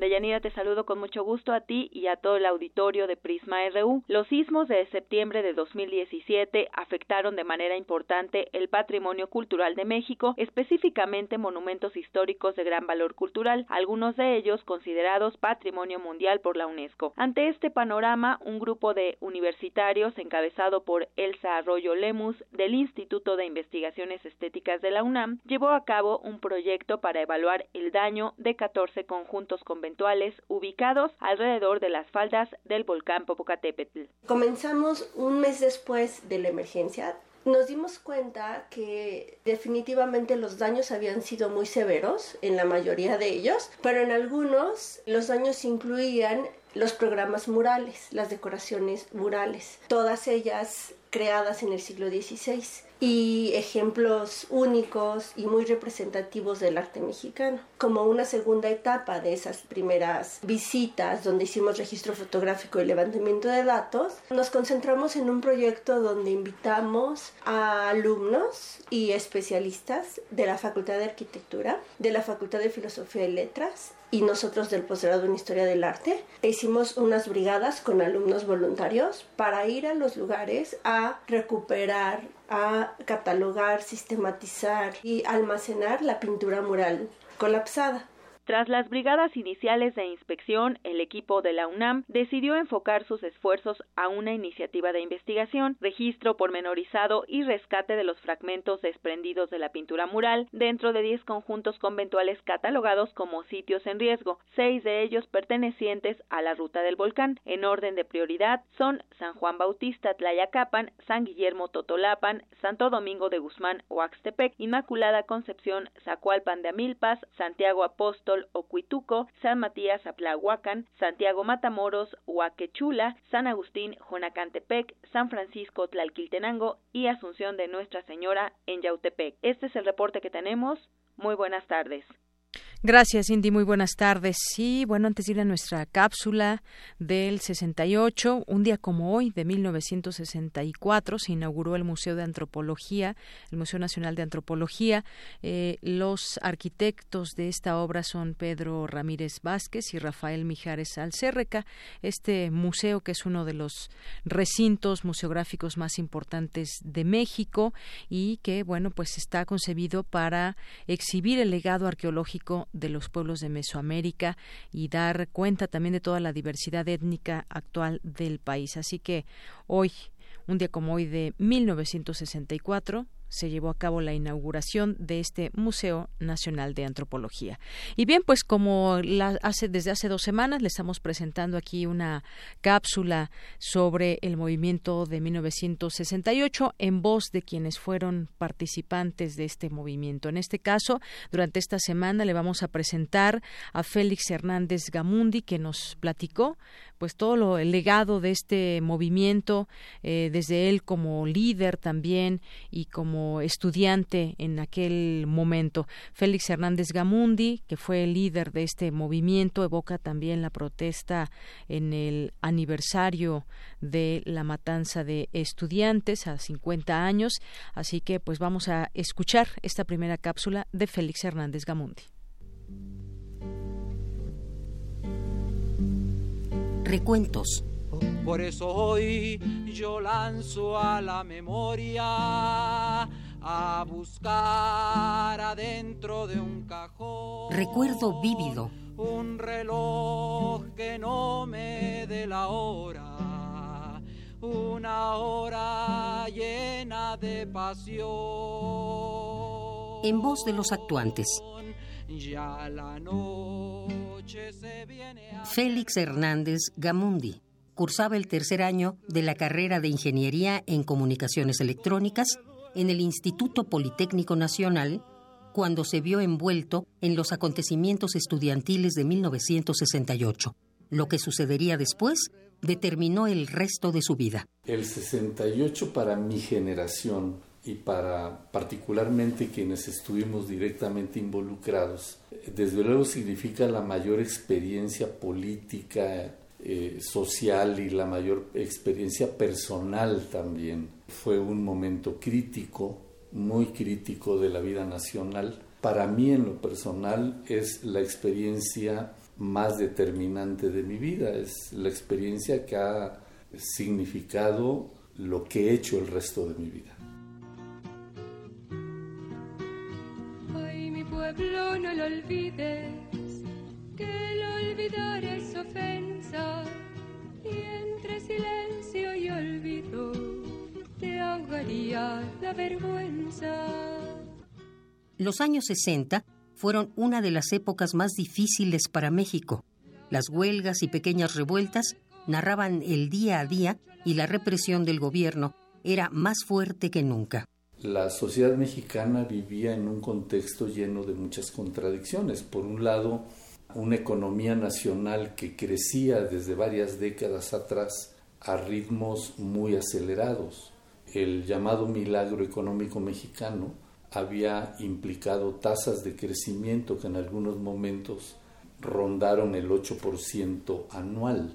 Sin embargo, del otro lado de la otra cara de la moneda, veníamos al mismo tiempo en un proceso donde la represión gubernamental iba creciendo por todos lados, donde comenzó dándose en contra de estudiantes desde la década de los 40 y los 50 hay plaza de Tlatelolco, como me duelen tus balas.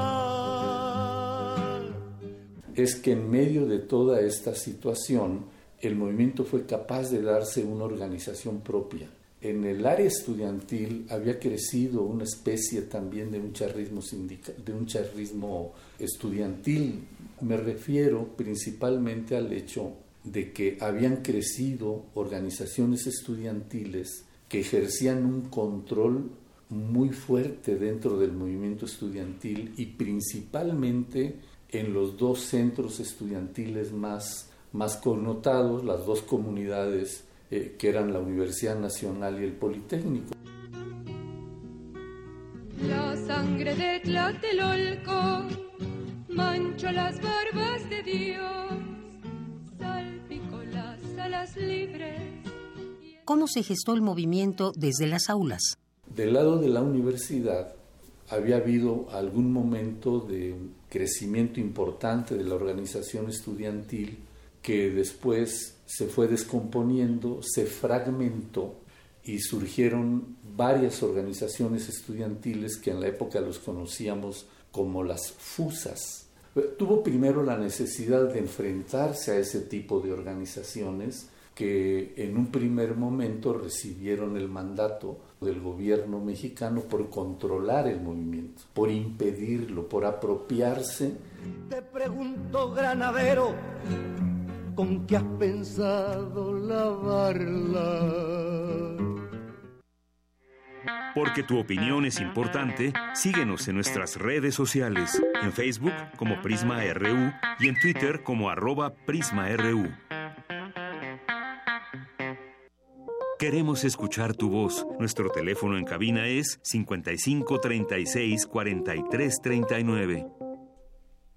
Continuamos dos de la tarde con 22 minutos, un tema que también habíamos comentado al inicio de este programa Prisma RU aquí en Radio UNAM sería este de el Congreso, la primera legislatura del Congreso de la Ciudad de México. Las actividades arrancaron el día de hoy y bueno, pues hay una mayoría por parte del eh, partido Morena con 37 de los 66 legisladores, ocho de ellos de representación proporcional. El PAN estará integrado por 11 con 9 plurinominales, el PRD con 6, todos plurinominales, el PRI con 6, eh, con 6 del PRI y 2 del Verde, de los 3 del PT, dos son pluris y uno del PES de mayoría relativa. Hablemos de este tema, ¿qué significa que ahora pues iniciemos esta primera legislatura del Congreso de la Ciudad de México? Ya es en la línea telefónica el doctor Carlos Daza Gómez, quien es presidente del Colegio de Derecho Penal de la UNAM. Doctor, bienvenido a este espacio, muy buenas tardes. ¿Qué tal? ¿Cómo estás, Deyanira? Muy buenas tardes a ti y a todos tus radioescuchas y televisores. Gracias, doctor. Bueno, pues ya quedó instalada esta, esta eh, primera legislatura del Congreso de la Ciudad de México. Se instaló la mesa de decanos eh, y bueno, pues vemos ahora un viraje a lo que teníamos anteriormente. Le decimos adiós a la Asamblea Legislativa del Distrito Federal. Ahora, eh, pues cambian varias cosas, los nombres y sobre todo, pues también los representantes en esta nueva legislatura. ¿Cómo podemos entender esto? ¿Cuál van a, ¿Cuáles van a ser, digamos, los principales principales cambios que debemos entender como ciudadanos que estamos inmersos y que suponemos representados en esta primera legislatura del Congreso de la Ciudad de México?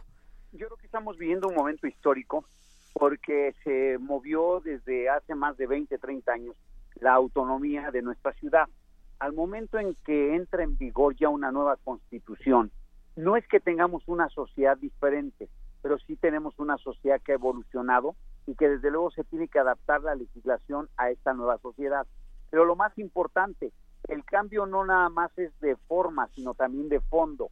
Me refiero a lo siguiente, va a haber, ya no va a haber delegaciones, va a haber alcaldías, ya inclusive acabas de mencionar perfectamente bien cómo va a estar integrada ahora la, la, la nueva, las nuevas comisiones que van a manejar la cuestión legislativa, pero sobre todo que ahora ya tenemos, un, va a haber un, un agente que maneje, digamos, una jefatura de gobierno o un gobernador, alcaldía y un poder legislativo diferente. Eso es en primer término. En segundo, la regulación interna que tiene esta, esta nueva constitución y que ya fue materia de que se interpusieron recursos de controversia y que ya fueron resueltos en su mayoría nos va a dar a nosotros, por ejemplo, cambios en el Poder Judicial. El Poder Judicial ahora van a tener que formarse, que, y donde va a haber, ya no va a ser un, digámoslo así, una regulación interna por parte del Poder Judicial, sino que va a intervenir la sociedad para determinar quién es magistrado, presupuesto del magistrado, la duración es de un año, en fin, son cambios terribles que a mí en lo personal algunos no me gustaron, el hecho de que un, un presidente de un tribunal esté solamente un año, pues a ver, ¿cómo conformas tu presupuesto? Y al año siguiente, pues tú haces el presupuesto del que sigue y te vuelves un mero administrador. Entonces son detalles que ya los confirmaron, pero que debieron haberse tomado en cuenta mínimo tres años para pues, ser un presidente de tribunal, entre lo que te voy a decir, se crea también ya la Fiscalía Anticorrupción, tiene que haber una regulación legislativa para esto, una ley reglamentaria, una ley, tiene, viene el fiscal general, ya no va a haber procurador, entonces todo esto va a haber una revolución legislativa, y yo espero que sea para bien, porque en la medida... Sí, sí, doctor delincuencia. Ahorita ya está en entredicho el nuevo sistema porque gente que llega por delitos como son extorsión, como son lavado de dinero en algunos casos, otros delitos de fraude millonarios, con la mano en la cintura nada más firman y vienen cada mes. Entonces, la, la idea que se tiene de toda esta, esta nueva constitución implica en el ámbito penal, en el ámbito constitucional, en el ámbito laboral, en todos los ámbitos, un cambio de mentalidad se busca que la sociedad participe más, se busca que los juicios y los procedimientos sean más claros, transparentes y precisos, pero sobre todo creo que lo más importante, que la justicia sea pronta y expedita. Entonces, como podrás observar, la, la sociedad tiene que estar bien informada, debe de haber ya foros en los cuales se pueda decir y criticar porque cosa que no esté correcta, pues también se puede uno inconformar, ir a los juicios de controversia en la aplicación de conceptos de manejo o de determinaciones que afecten a la sociedad. Entonces, esto no, no porque entre en vigor se acabó, ya va a ser el sueño dorado de todo el mundo que esta constitución va a ser lo mejor y la panacea para un nuevo México, no. Todavía se tienen que hacer ajustes, se tiene que adaptar a las necesidades, pero sobre todo que la sociedad debe ser más activa. Así es, doctor. Y bueno, esta mesa directiva de la Cámara de Diputados local estará conformada por José de Jesús Martín del Campo Castañeda como presidente y los vicepresidentes serán Margarita Saldaña, María de Lourdes eh, Parreyes, Ernesto Alarcón, Víctor Hugo Lobo Román. Como secretarios estarán Isabela Rosales, Ana Patricia Báez Guerrero, Alessandra Rojo de la Vega y Miguel Ángel Álvarez Melo.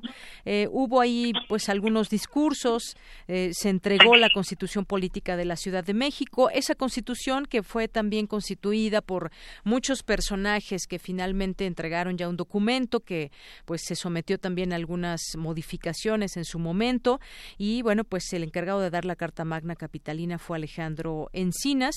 El presidente de la mesa directiva destacó la lucha de los ciudadanos por llegar a esta constitución, habló de los movimientos sociales y bueno como usted bien decía esperemos que esta primera legislatura nos represente a todos como ciudadanos, al igual que en otros momentos, pues hay una mayoría. En esta ocasión, pues se cambia de partido. La vez pasada, como Asamblea Legislativa, varias veces le tocó ser mayoría al PRD o casi siempre, ahora la tendrá Morena y que esto pues signifique también que pues sí habrá una mayoría de este partido que pues la, eh, la jefa de gobierno es eh, será Claudia Sheinbaum y tendrá pues eh, un apoyo muy grande en esta legislatura, pero lo que vemos también como ciudadanos es que pues no existe este riesgo solamente de eh, pues poder votar a favor de un de un solo proyecto sino que este proyecto incluya a todos en la Ciudad de México.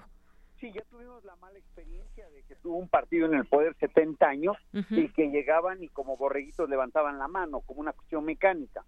Ahora yo creo que sería importante que Morena tuviera la conciencia de todo lo que implica la sociedad pero sobre todo que las reformas que vayan a meter, como ahora pueden pasar de caballito, como decimos en el medio, porque ellos tienen la mayoría y pueden sacarla adelante, pero también la ciudadanía se puede oponer a esto, no, o sea, si bien es cierto son nuestros representantes, pero nosotros también podemos exigirle a los representantes, existen las ONG y, y en cuanto nosotros como juristas veamos que atenten contra garantías individuales o, legales o tratados internacionales, pues debemos de poner la voz en alto, pero sobre todo tener presencia y sobre todo que lo que traten de regular las leyes que ahora vengan, pues que sean en beneficio de la sociedad y no en beneficio para algunas personas, que eso es lo más importante, yo creo que tenemos que tener cuidado. El problema de tener un, una eh, diputados hoy en día que puedan tener esta mayoría y manejarse eh, de una manera total, yo creo que es peligroso para un sistema democrático.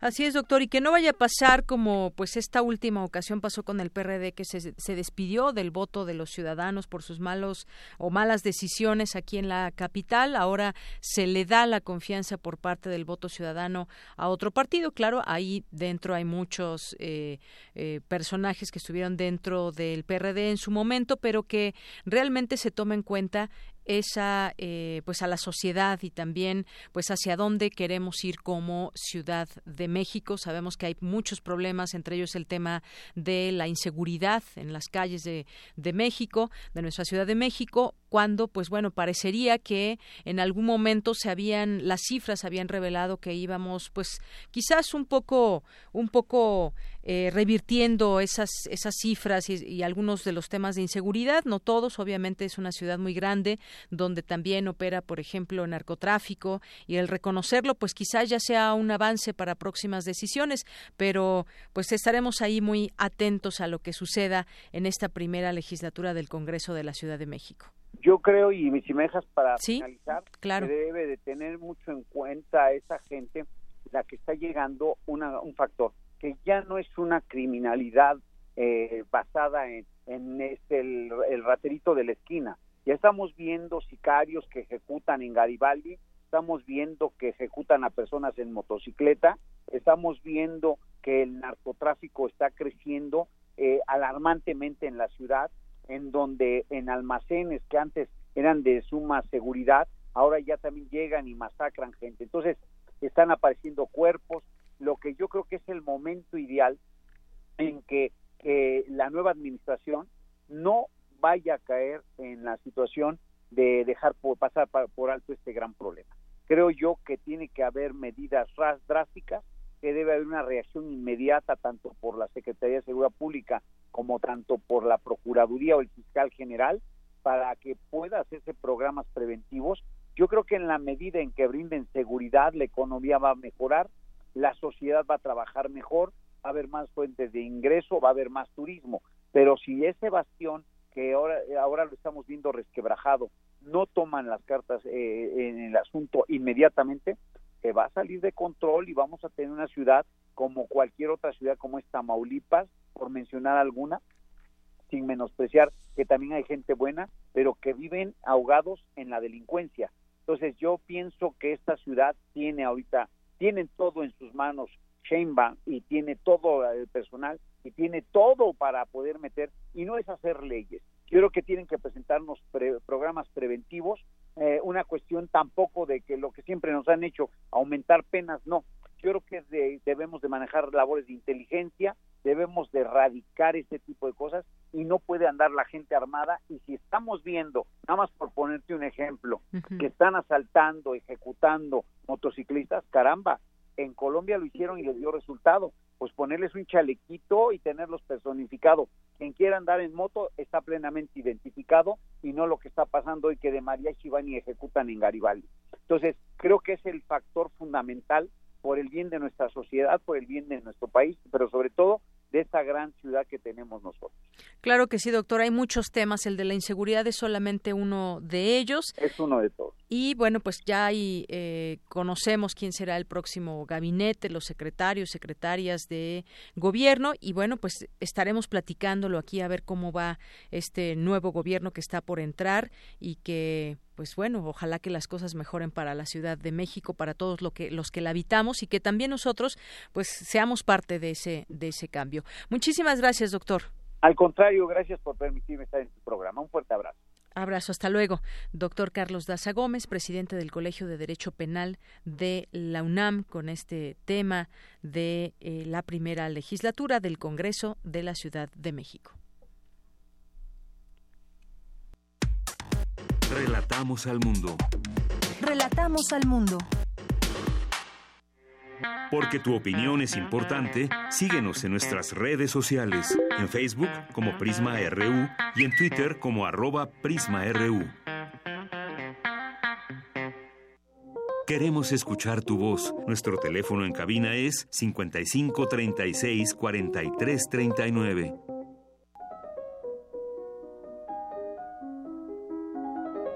Cartografía RU con Otto Cázares. Bien, pues ya está Otto Cázares con nosotros vía telefónica a través de su teléfono celular. Haré énfasis en eso. Otto, ¿cómo estás? Así es. Buenas tardes, querida Deyanira.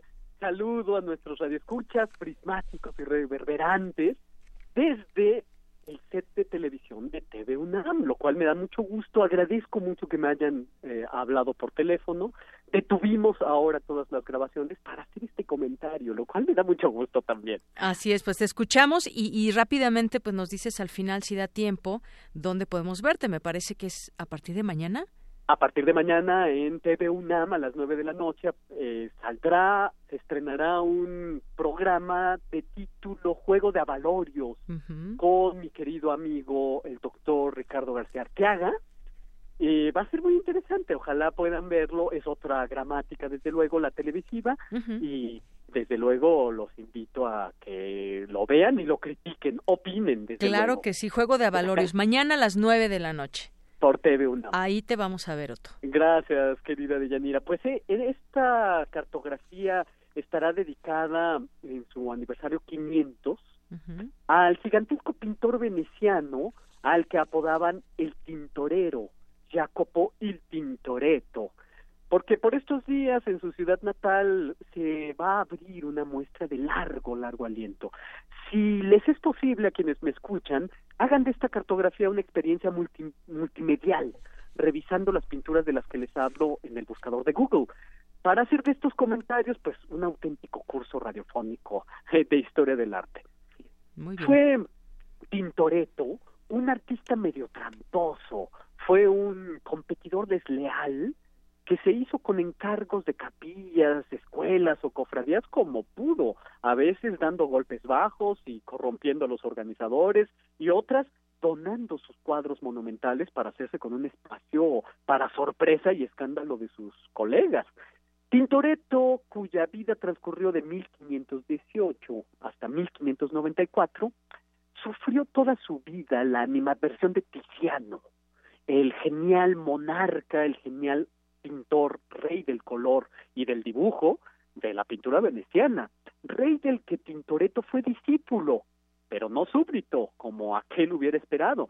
De hecho, hay varias versiones al respecto del por qué la animadversión de Tiziano hacia Tintoretto. Una dice que Tiziano, cuando lo tuvo como discípulo en su taller, le encontró aptitudes geniales y por esta sencilla razón lo puso patitas en la calle.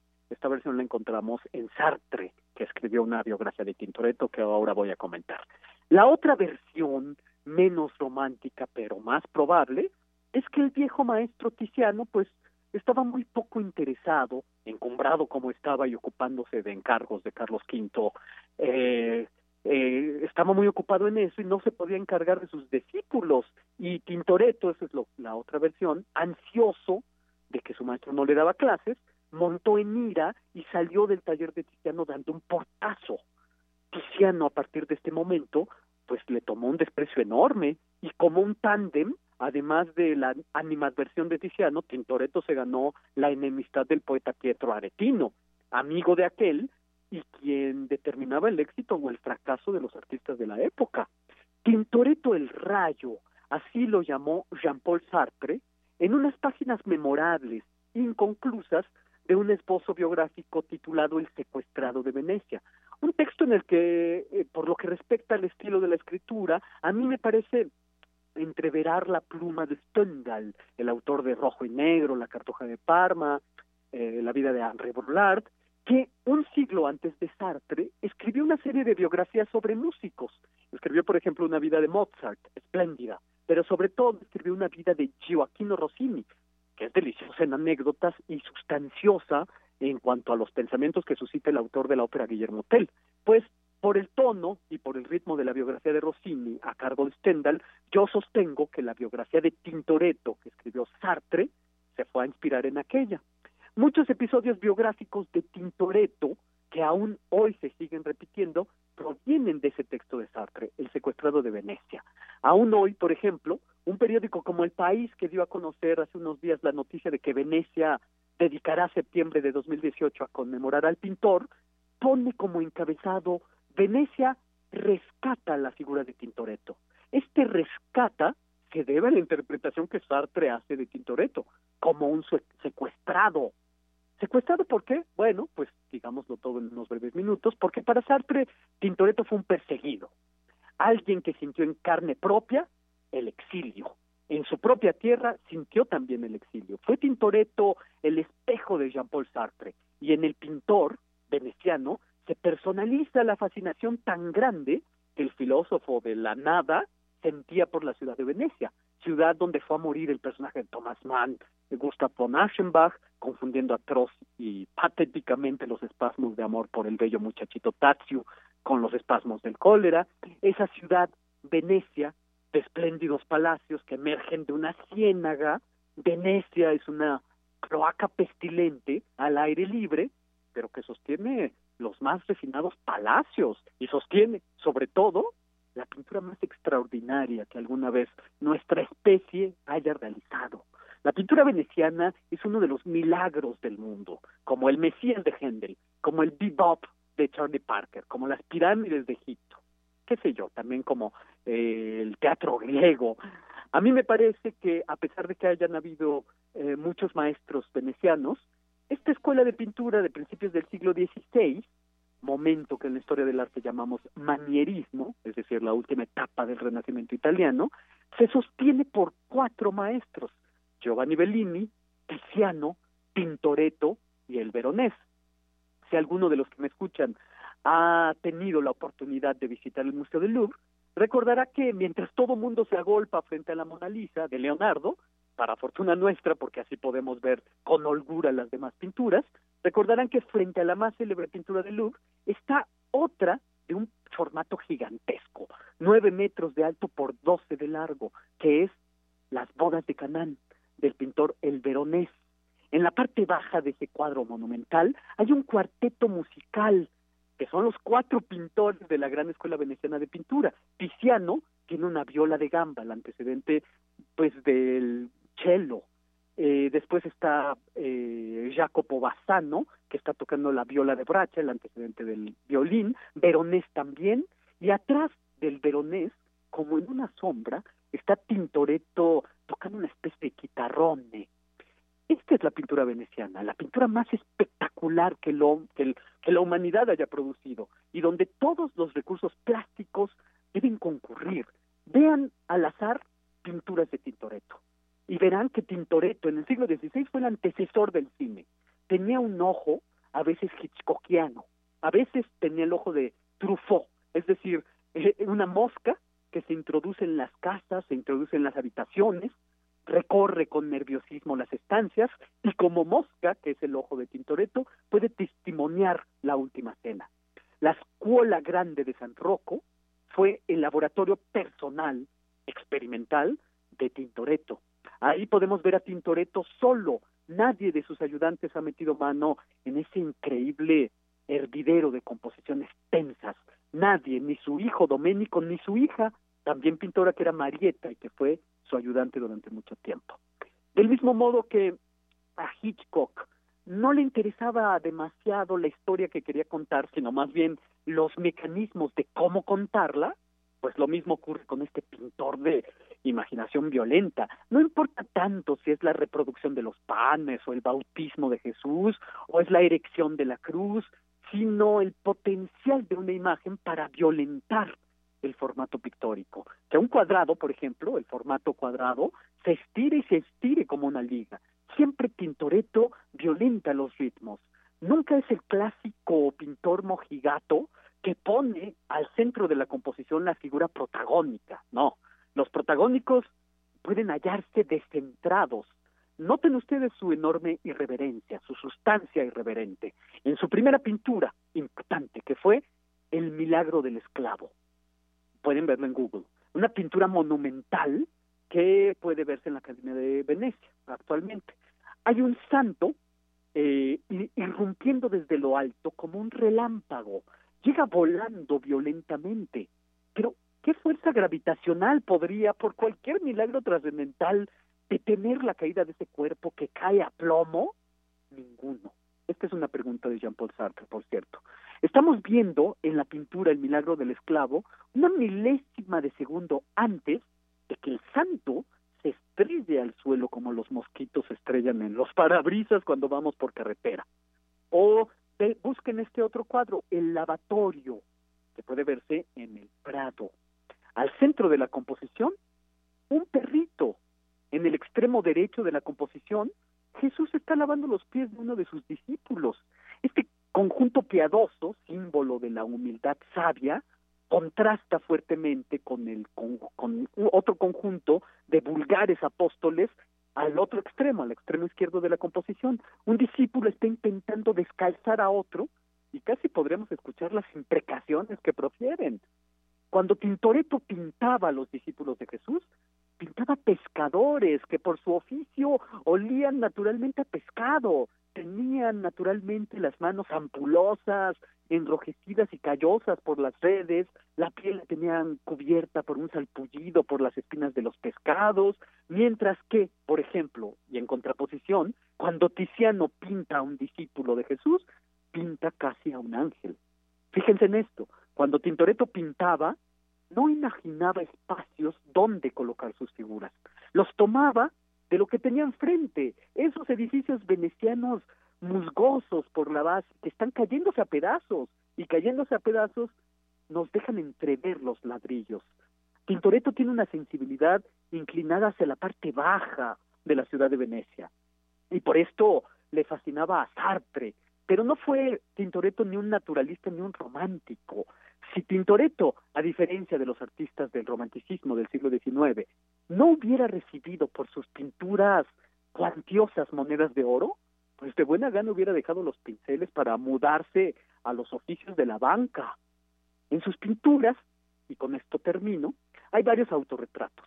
En el milagro del esclavo, este que ya, eh, que ya he desarrollado, Tintoretto aparece entre el gentío mirando al esclavo e ignorando al santo en lo alto. Pero también está esa pintura que nos ofrece su rostro moreno, quemado por el sol, con unos bellos y fogosos ojos verdes, decididos. Y hacia el final de su vida, Tintoretto se autorretrató como un anciano.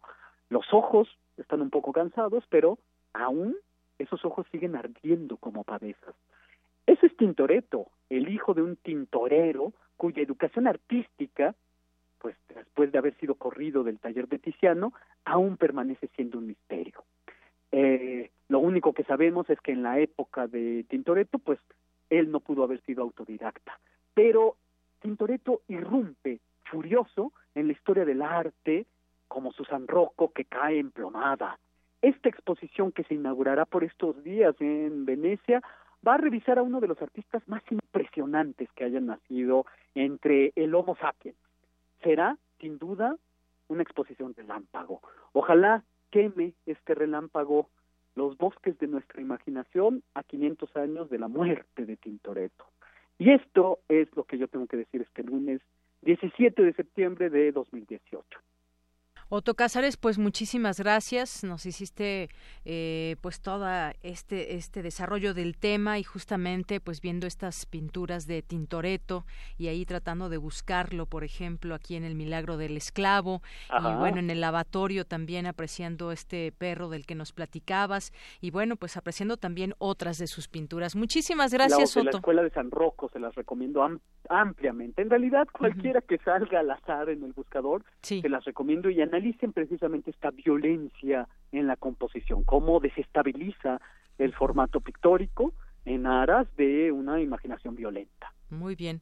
Otto, pues muchas gracias. Gracias por todo. Gracias por llamarme. Eh, y, Te vemos mañana en Juego de Avalorios. Ah, muchas gracias. Muy bien. Hasta luego. Hasta luego, Otto Casares. Muy buenas tardes. Nos vamos ahora a las breves internacionales. Porque tu opinión es importante, síguenos en nuestras redes sociales, en Facebook como Prisma RU y en Twitter como arroba PrismaRU. Internacional RU.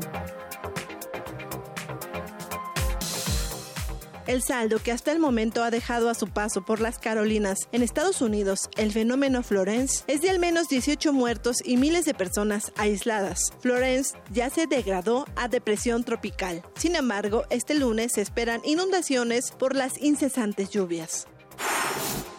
En tanto, en Filipinas, cerca de un centenar de personas se encuentran atrapadas en una mina en Itogon, en el norte del país, sepultada en el lodo tras el paso del tifón Manhut el sábado pasado. La cifra de muertos es de 34, pero podría aumentar, advierten las autoridades. Esto es solo la punta del iceberg, creemos, porque los informes apenas han comenzado a llegar. Cuando avance la semana recibiremos más noticias de áreas que antes eran inaccesibles. Por lo tanto, me temo que la cifra de muertos aún puede aumentar y también que las necesidades serán más masivas de lo que esperábamos. El presidente del gobierno español, Pedro Sánchez, propuso una reforma express de la Constitución para acabar con los aforamientos. Lo más cercano en nuestro país a esta situación jurídica sería el fuero. Si se aprueba, la medida podría entrar en vigor en 60 días. Una sociedad civil que no entiende de existencia o la existencia de determinados preceptos que pudieron tener sentido en un momento determinado de nuestra historia, en el pasado, hace décadas, pero que hoy han perdido toda razón de ser. El cambio de época, a mi juicio, no debe detenerse, el cambio de época debe continuar avanzando y, en consecuencia, quiero anunciarles que el Gobierno va a proponer a la Cámara una reforma de la Constitución para acabar con los aforamientos. El presidente de Cuba, Miguel Díaz Canel, habló sobre incluir el matrimonio entre personas del mismo sexo en el proyecto de una nueva constitución del país. El enfoque de reconocer el matrimonio entre personas sin limitaciones responde a un problema de, eliminar cualquier tipo de discriminación a la sociedad. Y en Perú, el presidente Martín Vizcarra lanzó un ultimátum al Congreso para que apruebe un paquete de medidas anticorrupción el próximo miércoles. Si el voto es negativo, Vizcarra podría disolver el Parlamento y convocar a nuevas elecciones. Quiero decirle a todos los peruanos y peruanas que no soy ajeno a su indignación, que la hago propia y la comparto. Recojo el clamor popular. Reforma ya. Basta de comprar y vender derechos y dejar impune los delitos de los que transgreden nuestro sistema legal y enferman a nuestra sociedad. Con audios de Euronews y Telesur, las breves internacionales con Ruth Salazar.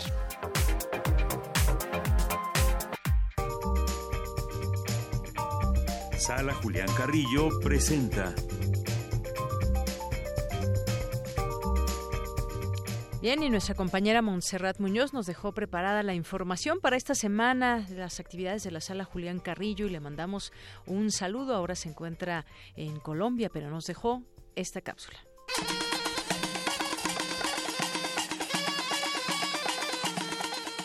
Hola, ¿qué tal a toda nuestra audiencia, a todo el equipo de Prisma RU? Los saluda Montserrat Muñoz, recuperando en vivo y en directo desde la sala Julián Carrillo algunas de las voces de los participantes, de los actores, actrices, bailarines que han desfilado esta semana por las actividades culturales aquí de entrada libre en la sala. Por supuesto, estamos en Adolfo Prieto número 133 y lo que escucharán es un de varias impresiones, de algunas músicas y también de algunos testimonios de viva voz de los involucrados aquí en hacer una cartelera cultural universitaria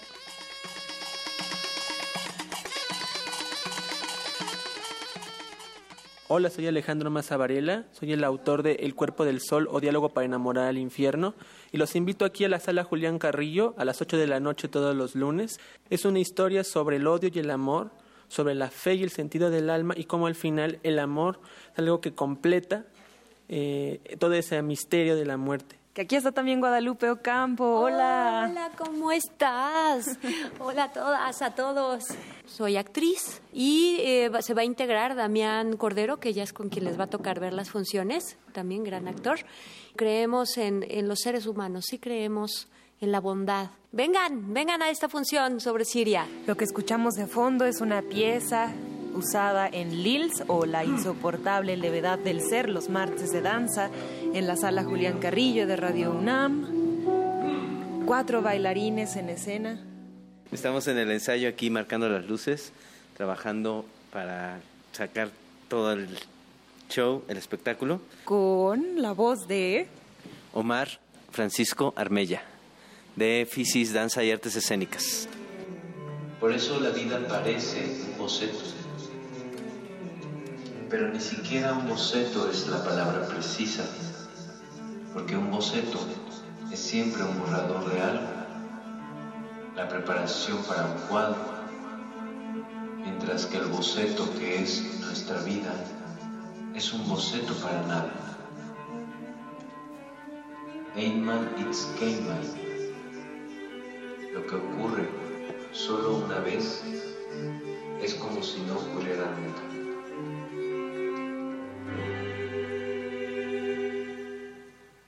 Comentarios del público asistente a la sala Julián Carrillo. Considero que aunque nacemos, crecemos y mucha gente muere con esa levedad del ser, así lleno de miserias y de pobreza espiritual, cuando muramos, pues sentamos que por lo menos intentamos en momentos ser fuertes en contra de lo que consideremos injusto y pues, vivir con dignidad. Esto es lo que a mí me transmitió lo que ustedes plantearon.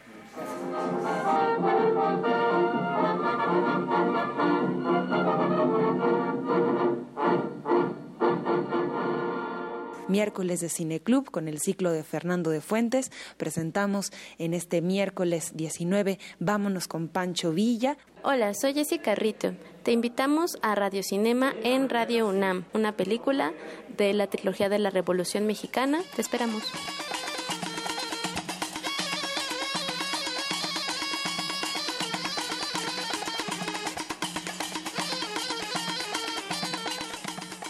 Los jueves del segundo encuentro de mujeres en la guitarra clásica con Mariana Argueta. Y bueno, con estos fragmentos sonoros también les hacemos la más calurosa y cordial invitación a toda la agenda de actividades culturales en la sala Julián Carrillo. Por último, viernes de intersecciones, este viernes 21 con el ensamble Darbucatepetl, una agrupación de jóvenes dedicados a fusionar la percusión de Medio Oriente con la experimentación sonora. Por supuesto, quedan siempre invitados, toda la programación está en el Facebook de la sala Julián Carrillo, en la programación del 96.1 de FM y también en las redes sociales de Radio Universidad. Aquí nos vemos, los esperamos.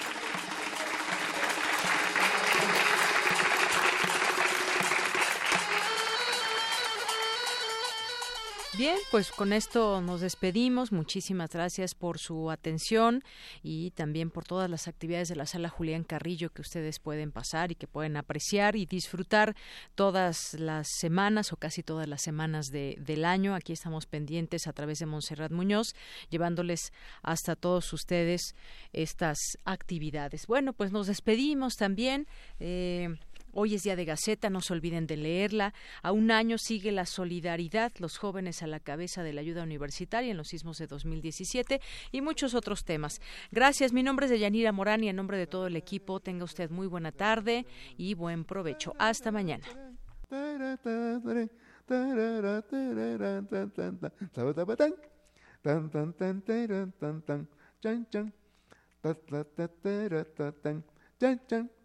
Tren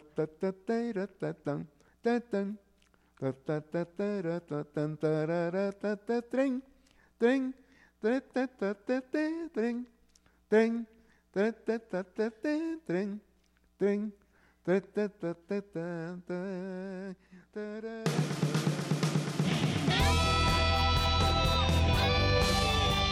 Prisma RU.